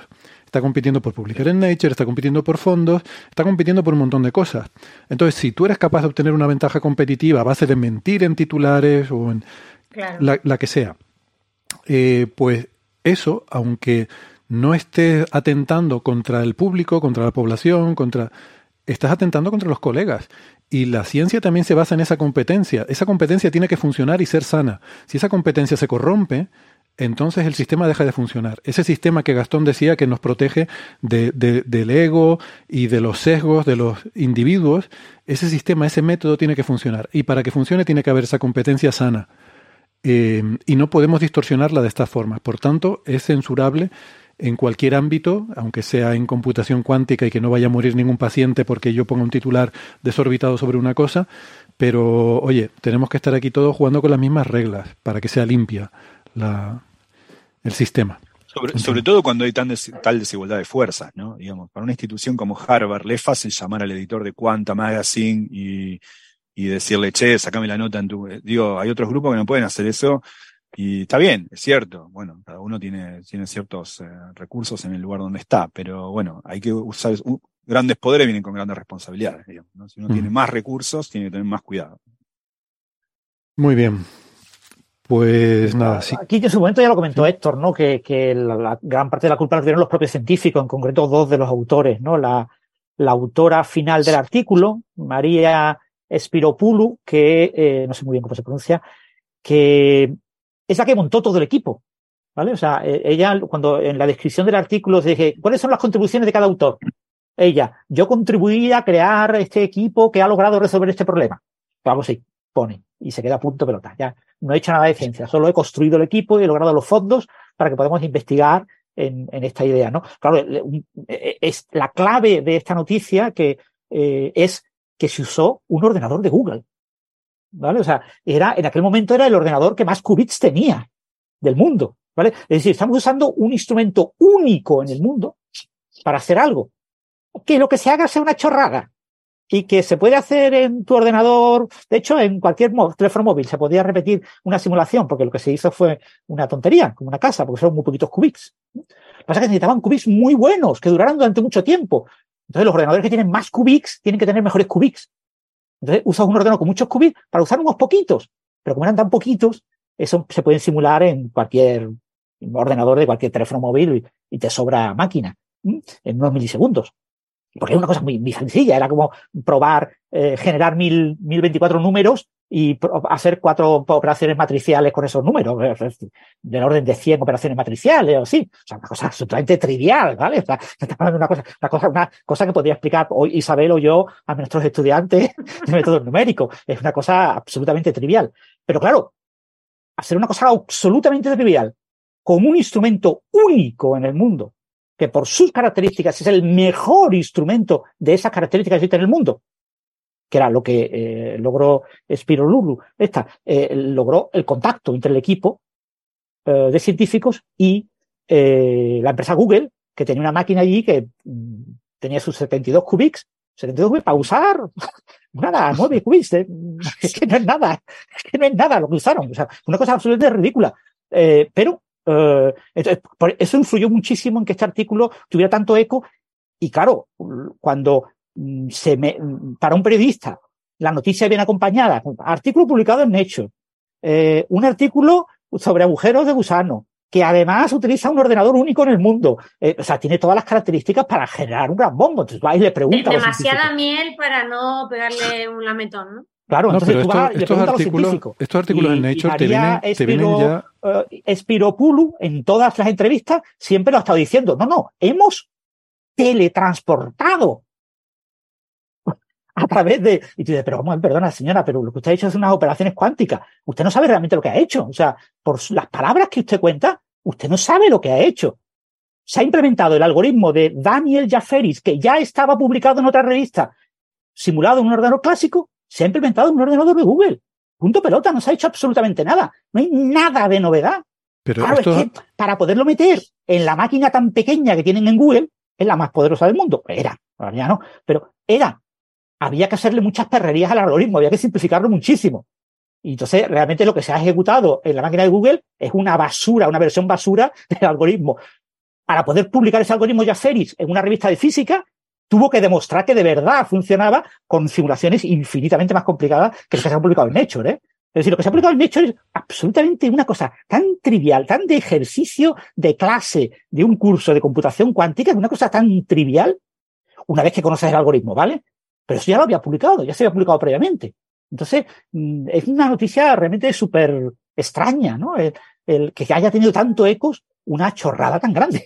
Pero, yo no yo no culpo a los periodistas. O sea, estos eh, papers que salen en Nature lo los científicos. salen con su eh, nota de prensa. Y, con, y María Espiropulu, ellos han confesado en redes sociales y en entrevistas que ellos se lo creen lo que dicen. Pero escucha, ellos, eh, eso sale con una nota de prensa ya preparada por la propia, por los propios autores del trabajo ya sacan una nota de prensa y dan una conferencia de prensa, etcétera, etcétera. En cualquier caso, cualquier artículo que se publique en Nature, si tú, Héctor, publicas un artículo en Nature, hablas con el IAC y te preparan una nota de prensa y siempre la semana en que se publica el artículo, como además el, artículo está embargado para acceso a prensa durante una semana, etcétera, todo el mundo prepara una nota de prensa, ¿vale? O sea, no, es un exotismo, no es, no es que un artículo en cualquier revista sea haya, sí, en cualquier revista un artículo que tenga su nota de prensa preparada, no sé qué, es una cosa como más exótica pero para un artículo en Nature, que se supone que es la revista number one y que la más ecomediático general es lo normal. Es decir, todos los artículos que, salen en la revista Nature, todos van acompañados de nota de prensa. Resulta que los medios generalistas eligen dos o tres de esas notas de prensa y la convierten en noticia para todo el mundo.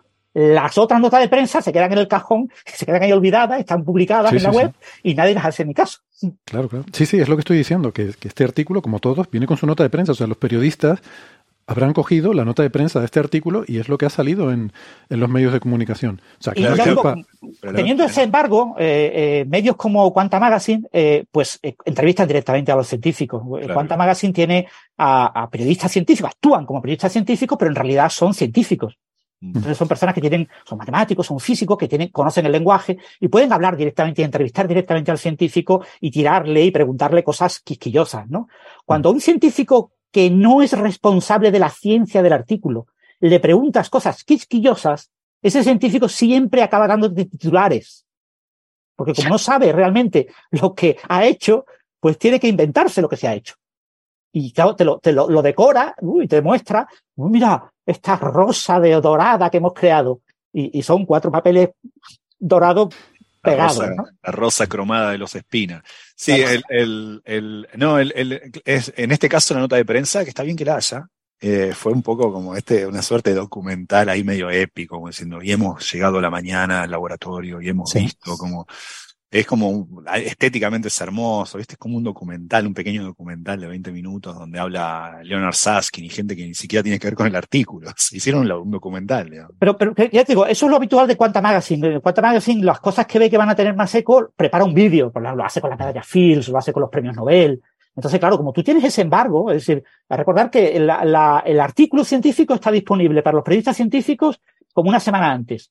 ¿Para qué? Para que puedan entrevistar a los científicos. Si tú tienes la posibilidad de llevar un, vídeo, un, cameraman, no sé cómo se dice, la persona que lleva la cámara, un cámara, eh, llevas al cámara, pues te haces un vídeo y entrevistas a varias personas. O sea, tú estás por allí cerca, pues bueno, vas ahí entrevistas a, a, sé, a, Maldacena, a Gastón y a Saskin, preguntándoles por esto. Y, Muchas gracias, gracias por lo que me toca. Y, entonces eh, lo entrevistas durante una hora. Sí, yo le sirvo café a los dos. Las cuatro frases de un minuto que te convienen para construir la revista y que ellos digan en esas frases lo que tú quieres que digan. Bueno, pues nada, yo creo que hemos hablado ya bastante de esto y, insisto, a los oyentes que quieran más detalles les remitimos al episodio 393.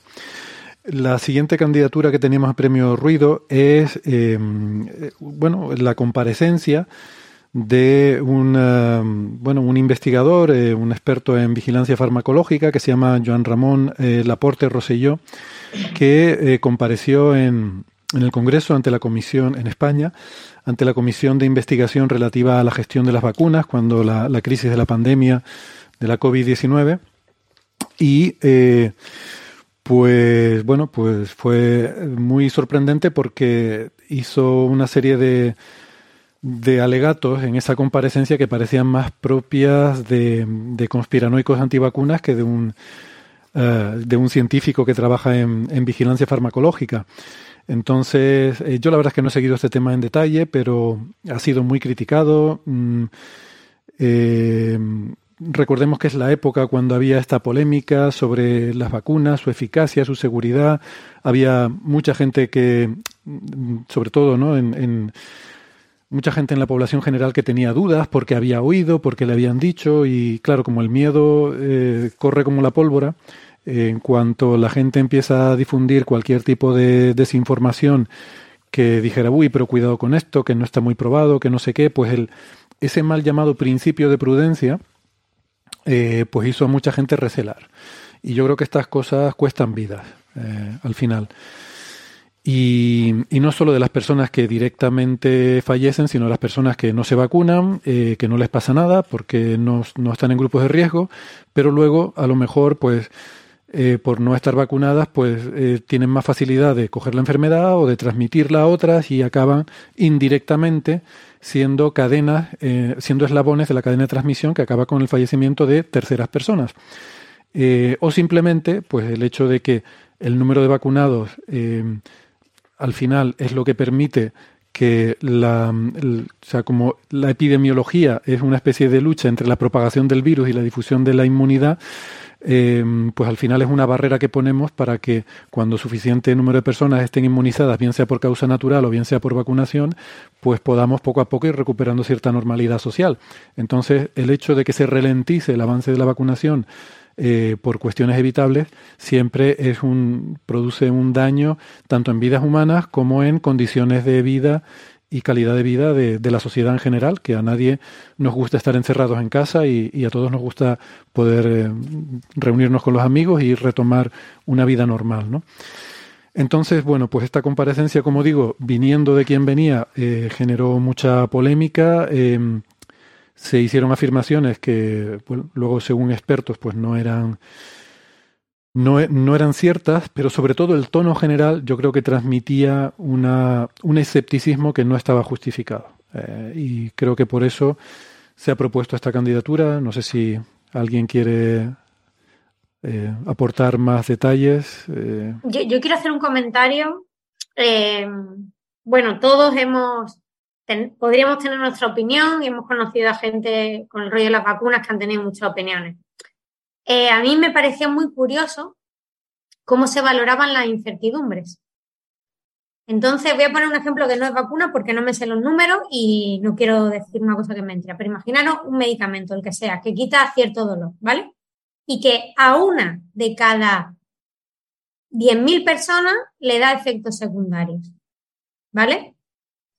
Eh, bueno, pues las nueve, o sea, las 9.999 que no tienen efectos secundarios y a las que se les ha quitado un dolor, tienen muchísimo menos peso a veces que la una persona entre las 10.000 que tiene efectos secundario. Entonces, a mí eso, yo no, no lo entendía. O sea, yo lo escuchaba y yo decía, vale, a ver, hay cierta incertidumbre o de eficacia, ¿no? No, yo no me la pongo porque a una de cada tantas personas no le funciona. Y tú, bueno, y a las otras no sé cuántas mil que sí les está funcionando a ellas y a los demás. Entonces, lo, me, me sorprendía mucho cómo se eh, cogían los números. ¿Y por qué digo lo de la incertidumbre? Porque luego eso se puso, vamos, se dijo mucho y entonces había gente que dice, no, hombre, no es solamente los riesgos, hay que ver también los beneficios y valorar las dos cosas. Lo que, decís, lo que decís es muy importante, porque, pero eh, creo que la respuesta, lamentablemente, es que el dolor, el, no dolor no grita. Es decir, eh, por ejemplo, no nos damos cuenta alrededor nuestro. Ya no muere gente. Y no sé de ustedes, pero alrededor mío murió gente en 2020. Y ya no muere gente.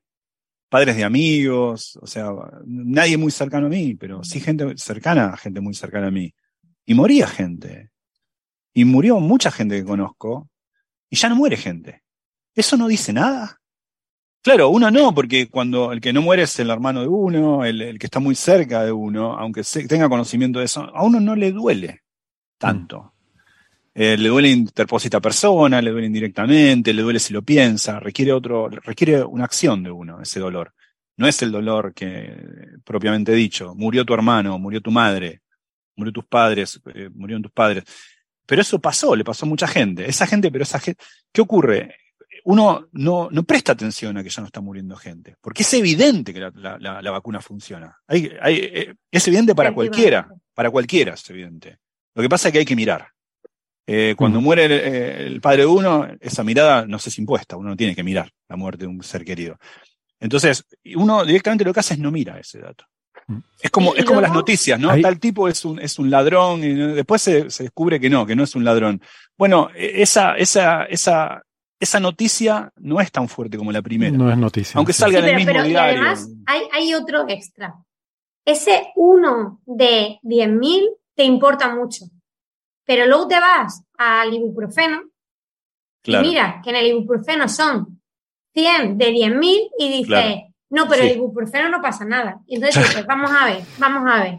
Mm. O sea, lo de la incertidumbre, primero que vamos a ver. Bueno, bueno, el ibuprofeno no me lo toques, eh, que, un día voy a proponer a Premio Señal al que, al que inventó el ibuprofeno, que, que por cierto falleció hace unos años. Bueno, digo ibuprofeno porque sí, sí, no, todo el mundo, pero en mm. Fin, sí, claro, pero es por la novedad. Y al final el ibuprofeno, por ejemplo, pues es duro para el estómago, y bueno, mil Pero lleva muchos años con nosotros, e-, ese es el tema. Eh, eh, sí, pero... Que la gente eh, no... A mí eso me sorprendía mucho, la gestión de, lo, de la incertidumbre. No, pero lo, que dice, lo que dice Gastón es muy importante, de que el no dolor no grita. y, y, me acuerdo de... Había un episodio de Los Simpson, creo recordar, eh, muy anterior a todo esto, o sea que no tenía nada que ver, pero que decían algo que, creo que resume o que es una alegoría muy buena de lo que ustedes están diciendo, porque decía Homer algo así, si yo recuerdo exactamente la frase, que quizás no porque tengo mala memoria, pero era algo así como que estoy harto de gastarme dinero en vacunas para, eh, estoy harto de gastarme dinero en vacunas para mis hijos, para enfermedades que al final nunca llegan ni siquiera a tener.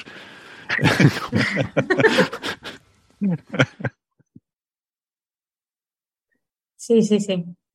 Y bueno, o sea, esto, esto fue muy peligroso por eso, ¿no? Porque como la, la interpretación o las consecuencias de una incertidumbre, mm, pues no se lee igual siempre. Estoy de acuerdo que aquí hubo, eh, sobre todo un responsable público a ese nivel, ¿no? No sé. Mm. Bueno, pues nada, esto tiene la importancia porque sí es una de esas cosas que afectan a la salud y yo creo que nos debe eh, llevar también a la reflexión de que una persona, un científico es una persona, es un científico y, no vale que tú me digas, o sea, la opinión de un científico no es la opinión de la ciencia, ¿vale? Y si tú vas a llevar a alguien para asesorar a sus señorías en el Parlamento o a una comisión parlamentaria, no deberías llevar a una persona X arbitrariamente elegida, sino que deberías llevar a alguien que represente eh, el consenso, porque las opiniones son como todos, tienen una distribución estadística que seguramente si alguien hace algún estudio se parecerá a una distribución gaussiana, porque toda la naturaleza tiende a adoptar distribuciones gaussianas cuando el número es suficientemente alto, en la que habrá pues una posición más o menos la media donde está la gran mayoría, y luego según te alejas de ahí, hay unas alas extendidas de la distribución en la que alguien encuentras. O sea, si yo cojo suficiente número, algún 3 sigma encontraré que diga cualquier barbaridad. Em, seguro que si cojo suficiente número de geólogos, encontraré algún terraplanista. Seguro. Y si cojo suficiente número de médicos, encontraré alguna antivacuna. Entonces no vale con que tú me traigas a ese y me digas esto es lo que dice la medicina. Eso es una falacia de cherry picking. ¿Vale? Entonces, eh, ese es el problema que tenemos. Es como el problema del falso debate, el, debate, el falso equilibrio, creo que se llama la falacia esta, ¿no? Decir, ¿el cambio climático es real o no es real? Vamos a hacer un show de televisión en un plató de, bueno, iba a decir una cadena, pero no voy a decir nombres, en un plató de televisión y vamos a traer a alguien que dice que el cambio climático es real y otro que dice que no, y que debatan. No, usted me está poniendo dos cosas como si estuvieran en posición de igualdad, presentando al público como si, como si estas dos eh, em, ideas em, fueran comparables. No lo son. Una está apoyada por evidencia científica y otra no. Entonces me da igual lo que digan estos dos señores. A lo mejor el que me trae es que no resulta que es mejor orador y, y a lo mejor dice cosas graciosas, tiene más ingenio y le mete un zasca al otro. Eso no hace su argumento más verídico ni, ni su postura más real. Em, entonces, bueno, pero estamos yendo un poco a esa cultura, ¿no? Y, es un error. Eh, si quieres hacer eso, como hizo John Oliver una vez, te traes el debate, me traes a un, a un negacionista del cambio climático y 400 eh, investigadores, y en un plato de televisión de investigadores con batas blancas para debatir con uno. Y, y por supuesto les daba el tiempo de el tiempo de a cada uno para hablar, ¿no? Eh, repartido equitativamente, con lo cual evidentemente, pues no, en fin, que, es un es una falsa, es una falacia bien conocida, ¿no? Y que no se debe caer en eso. Y yo creo que este, este es un caso claro en el que se cae en esa falacia. Bueno, y el último. y, lo, más sorprendente es que esto es una comisión del gobierno sobre el tema de la gestión de las vacunas, etcétera, donde se supone que el gobierno tiene que llevar a un científico activo, riguroso, que haya sido seleccionado por científicos para este papel. Pero por lo que parece en este caso no fue así. Estamos hablando de un científico honorario, un profesor honorario de la Universidad Autónoma de Barcelona, es decir, un profesor ya jubilado, que no es tan activo, que eh, no ha estado implicado en, todos los temas de, gestión de la pandemia, porque está jubilado, eh, pero, pero, pero, si, es que, pero si, da igual, si, da igual que esté jubilado. puedes coger uno en activo y que diga barbaridades igual. Si tú, si tú lo buscas, que vas a encontrar. Elegido la cuestión es qué, este, este criterio. ha sido elegido de manera extremadamente sesgada. Exacto. Eh, desde algunos componentes del gobierno para criticar al gobierno. No sé si es una, ha sido una, una, situación extremadamente eh, es una, una comisión del la gobierno. Ha llevado a llevar a esta persona a, esa situación. ¿Es una comisión del gobierno o es parlamentaria? Es una comisión del gobierno eh, y este señor fue elegido por algunos componentes del gobierno, pero no por otros. El gobierno en España es bifacélico, ¿cómo decir? Tiene dos cabezas. Bicefálico. Bicefálico. Entonces, una de las cabezas elige a un señor para que quede fatal, con objeto de que quede fatal el gobierno. Y eh, intentando ellos no, que no quede claro que era su eh, elección. Entonces, ¿qué pasó con los medios eh, de izquierdas en, el, en España? Pues que lo dejaron claro. Señores, es que la elección ha sido absolutamente ridícula. ¿Cómo se llama Miguel Bosé a la comisión a hablar de, de, vacunas? Pues, ¿qué me va a decir? Pues, pues, obviamente me va a decir una cosa que no tiene nada que ver. Es decir, a la comisión técnica tú no puedes enviar a una persona que no es un técnico. Sí, pero aunque sea un técnico, creo que aquí el, papel de las sociedades científicas debería ser más relevante. O sea, para algo tenemos sociedades científicas en muchos ámbitos que probablemente sean capaces de elegir a alguien que represente un consenso de esa sociedad y al menos, eh, no sé, más, primero menos sesgado y además es menos marrón, porque le puede echar la culpa a la sociedad científica que has elegido. O sea, no es como, usted sabe o no sabe, no, a ver, ¿qué representación puedo tener aquí? Pues hablo con esta persona. Y la mayoría de las sociedades científicas que yo conozco suelen tener, mm, pues eso, gente bastante razonable haciendo de coordinación. Entonces. Claro, claro. Y en España tenemos una iniciativa que se llama Ciencia en el Parlamento, que existe en muchos parlamentos de la Unión Europea y en muchos lugares del mundo, eh, donde se podría haber consultado con ellos. Es decir, la idea de ciencia en el Parlamento es que el político diga, quiero montar una comisión. Pues hablo con ciencia en el Parlamento, necesito un experto en vacunas, necesito un experto en Virgo, necesito un experto en, eh, eh, pues yo qué sé, eh, ordenadores cuánticos. Y ciencia en el Parlamento se encarga de buscarte un repertorio de expertos. Aquí tenemos todos los expertos.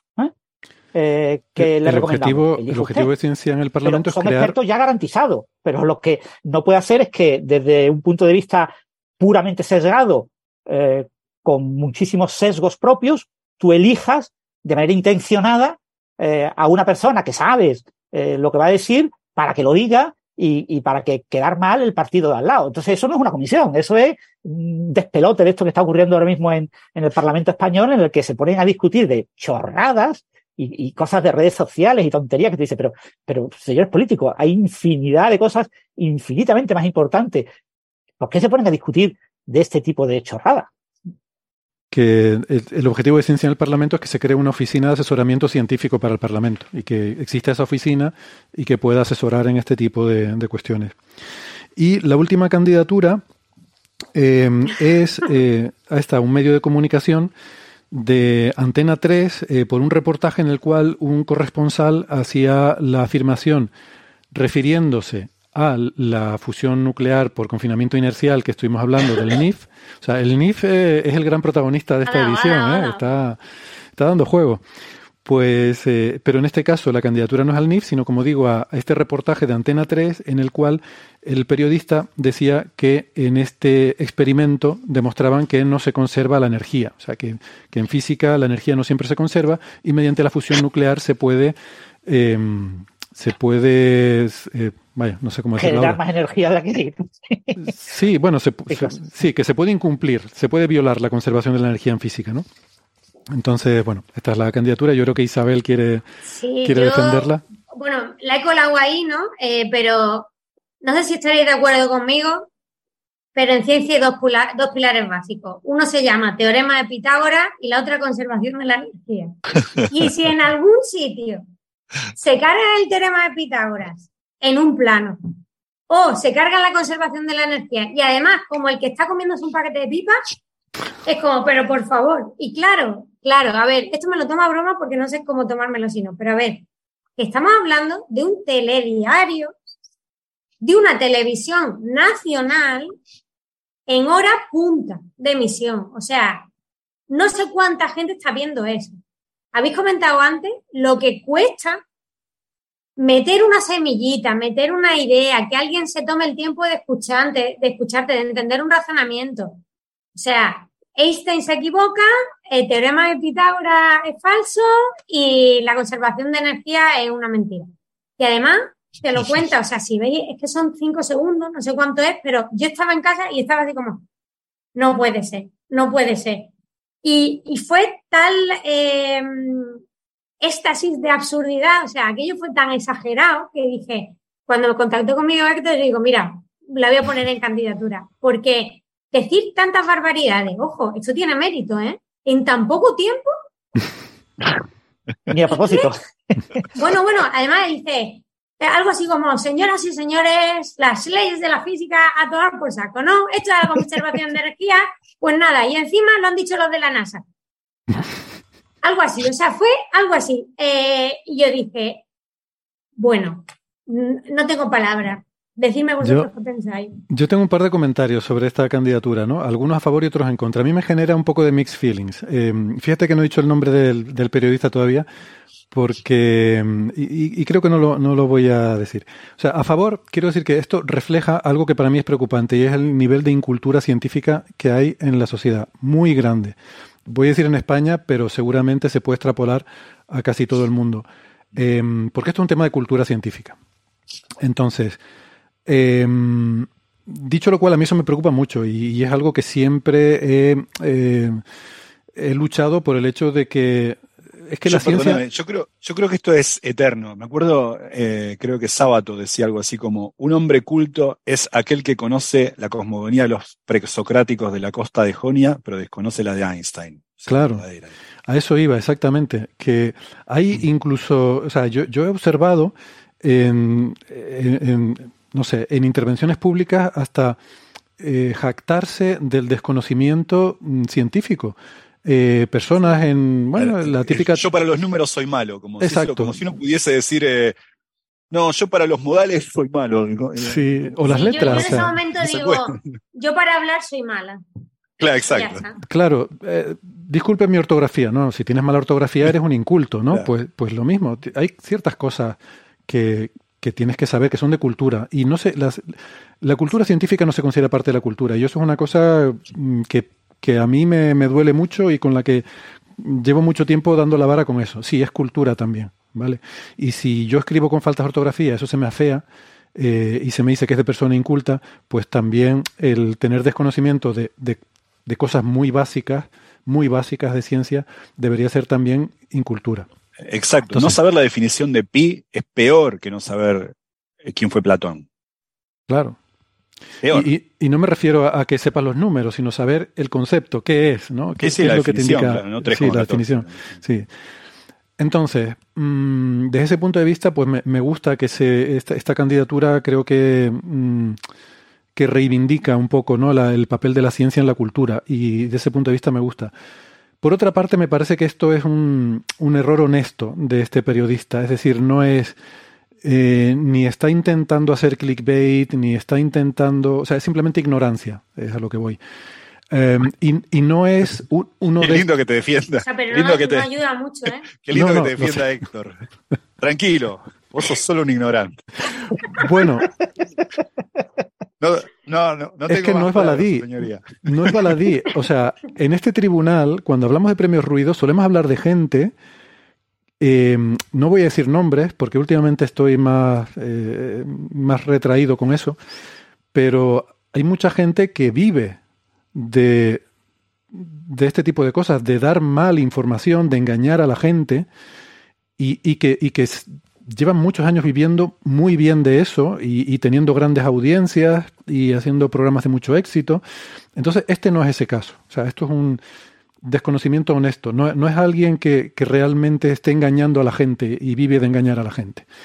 Em, porque son normalmente el tipo de, candidaturas que solemos tener. Pero Héctor, yo creo que hace mucho mal. O sea, puse esta candidatura porque realmente es algo muy básico, ¿vale? No es algo que te equivoques en algo que dices tú, mira, de verdad es muy técnico y yo no tengo ni idea, ¿vale? Ah, ¿Cómo se llama el dinosaurio? Perdona un momento, Isa, porque creo que Gastón se tiene que ir, eh, nos está diciendo, ¿verdad?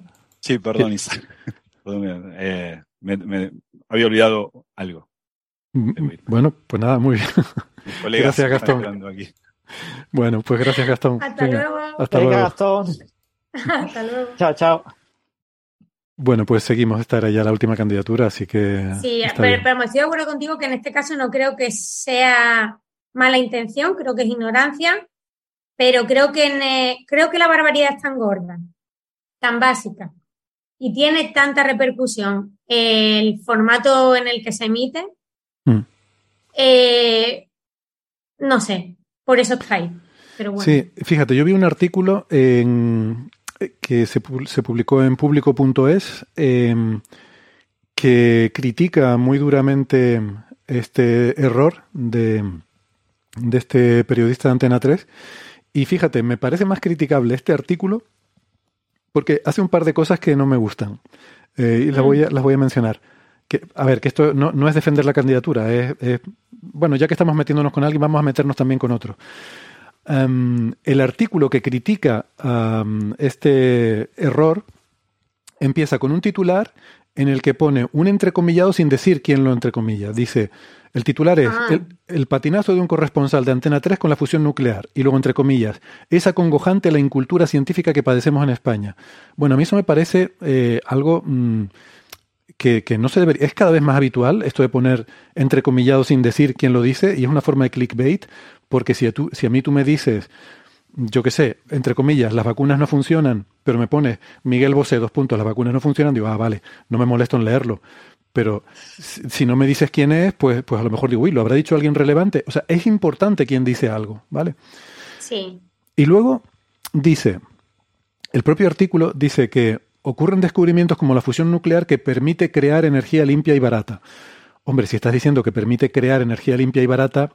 No estás arreglándolo. Claro, no estás arreglándolo. O sea, yo entiendo que coloquialmente todos podemos hablar en esos términos, porque eh, realmente no estás creando energía, la energía viene, estaba en esos núcleos y tú la estás extrayendo de ahí. Y a veces, coloquialmente, o sea, uno tampoco puede estar continuamente buscando la palabra exacta, precisa, midiendo. Y a veces, no, con la fusión podemos crear un montón de energía de una forma coloquial, pero caramba, cuando estás criticando a otro por haber dicho que la energía se crea, que tú digas ahora que permite crear energía, a ver, es como un poco mal. Sí, sí. No, no, ahí, es un combo, ¿eh? Ahí vas en combo. Sí, y, es que luego sigue y luego dice también, al final dice, en resumidas cuentas, como si lo quisiera explicar al lector, lo que consiguió, lo conseguido en Estados Unidos es obtener un balance positivo, conseguir más energía de la que han invertido, lo que en ningún caso rompe la ley de la conservación de la energía. Digamos, a ver, me has dejado igual, si yo soy un lector que no entiendo nada de esto y yo leo esto que tú has escrito aquí, me has dejado igual que estaba. Me has dicho, obtener un balance positivo, conseguir más energía de la que han invertido, lo que en ningún caso rompe la conservación de la energía. Tú dices, pues entonces, a mí me parece que estás rompiendo la conservación de la energía, ¿no? O sea, quiero decir que, que, es muy confuso. No, no, no, ese, artículo no lo arreglo. Ahí estoy de acuerdo contigo. Pero bueno, esto era un desvío por, por dar un poco más de por dar un poco más de caña, ¿no? Bueno, lo, que apena un poco de, esta noticia es que haya sido en el noticiario más visto de la televisión española, que lleva ya como cinco años siendo el líder de noticiarios, porque antes era la cadena que pagamos todos los españoles, la radio televisión española, pero ahora ya no lo es en España. Eh, ha bajado muchísimo la cadena pública. Y esta cadena privada, que teóricamente presume dar rigor, de, eh, que tiene a los mejores periodistas eh, para televisión, a, eh, periodistas que siempre se informan de las fuentes, que nunca inventan ninguna noticia, ni sesgan ninguna presentación de ningún dato. Después, por desgracia, eso es de lo que presumes, dime de lo que presumes y te diré de lo que careces. hay muchísimos ejemplos similares, mm. no solo este, este nos, nos toca más eh, de lleno, porque como más científico, pero constantemente está ocurriendo, ¿no? Y entonces hay ahora mismo mm, más de dos millones de personas que a diario ven eh, estos noticiarios de esta cadena de televisión que confían en que son los más fiables de toda la televisión y con gran diferencia porque duplica el número de espectadores de los otros noticiarios de otras cadenas, bueno, de la pública casi más que lo triplica. Eh, es algo absolutamente increíble, ¿no? Que la gente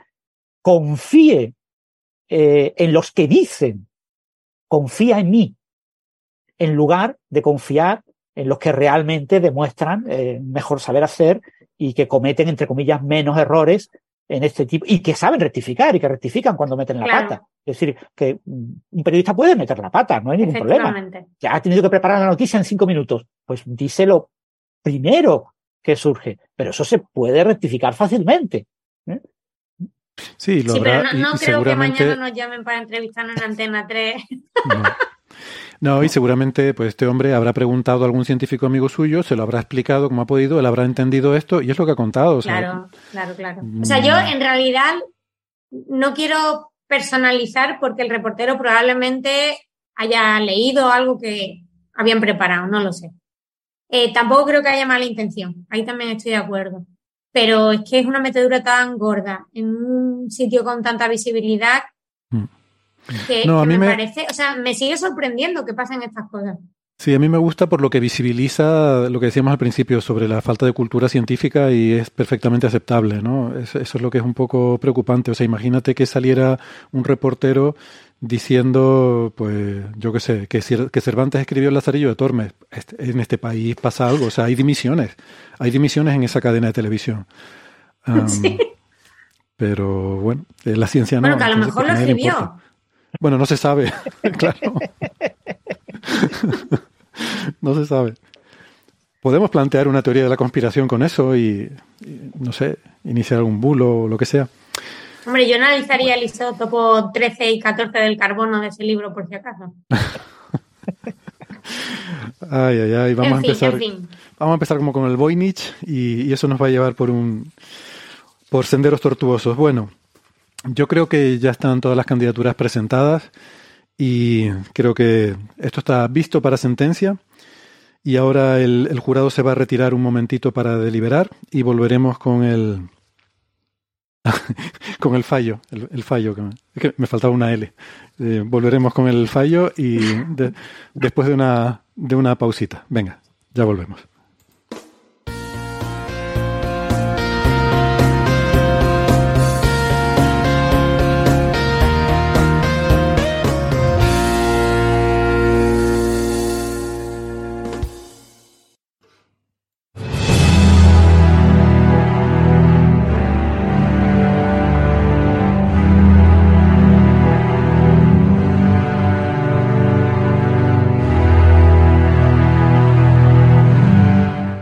Muy bien, pues el jurado ha vuelto de deliberar y ya tiene el veredicto que yo tengo aquí en sobres convenientemente lacrados y sellados.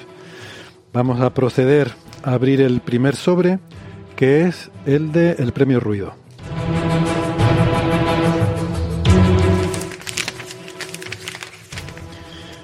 Se oye el ruidito abriendo el sobre, perdonen por el, el ruido. Y el ganador de la edición 2022 del premio Ruido de Coffee Break es Pavel Krupa por su artículo Dark Matter Doesn't Exist, la materia oscura no existe.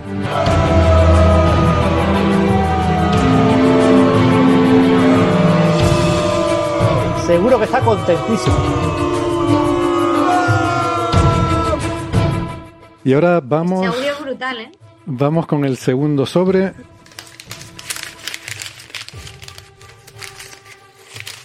Este me está costando un poquito más de abrir. Y el ganador del Premio Señal edición 2022 es la colaboración entre las agencias espaciales NASA, ESA y la Agencia Espacial de Canadá por el telescopio espacial James Webb. Un aplauso.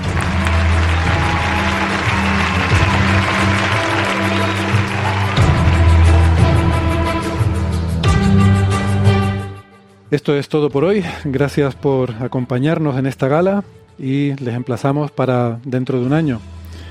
Eh, bueno, aunque la semana que viene, si quieren, también nos vemos con otro coffee break donde hablaremos de otras cosas, algo de ruido y también algo de señal, seguro que tendremos. Francis Isa, gracias. Gracias también a José, a Gastón por haber participado y a todos los amigos de Coffee Break por haber votado y a los oyentes por habernos seguido hasta el final. Gracias. Hasta luego. Un placer. Chao, chao. Un placer.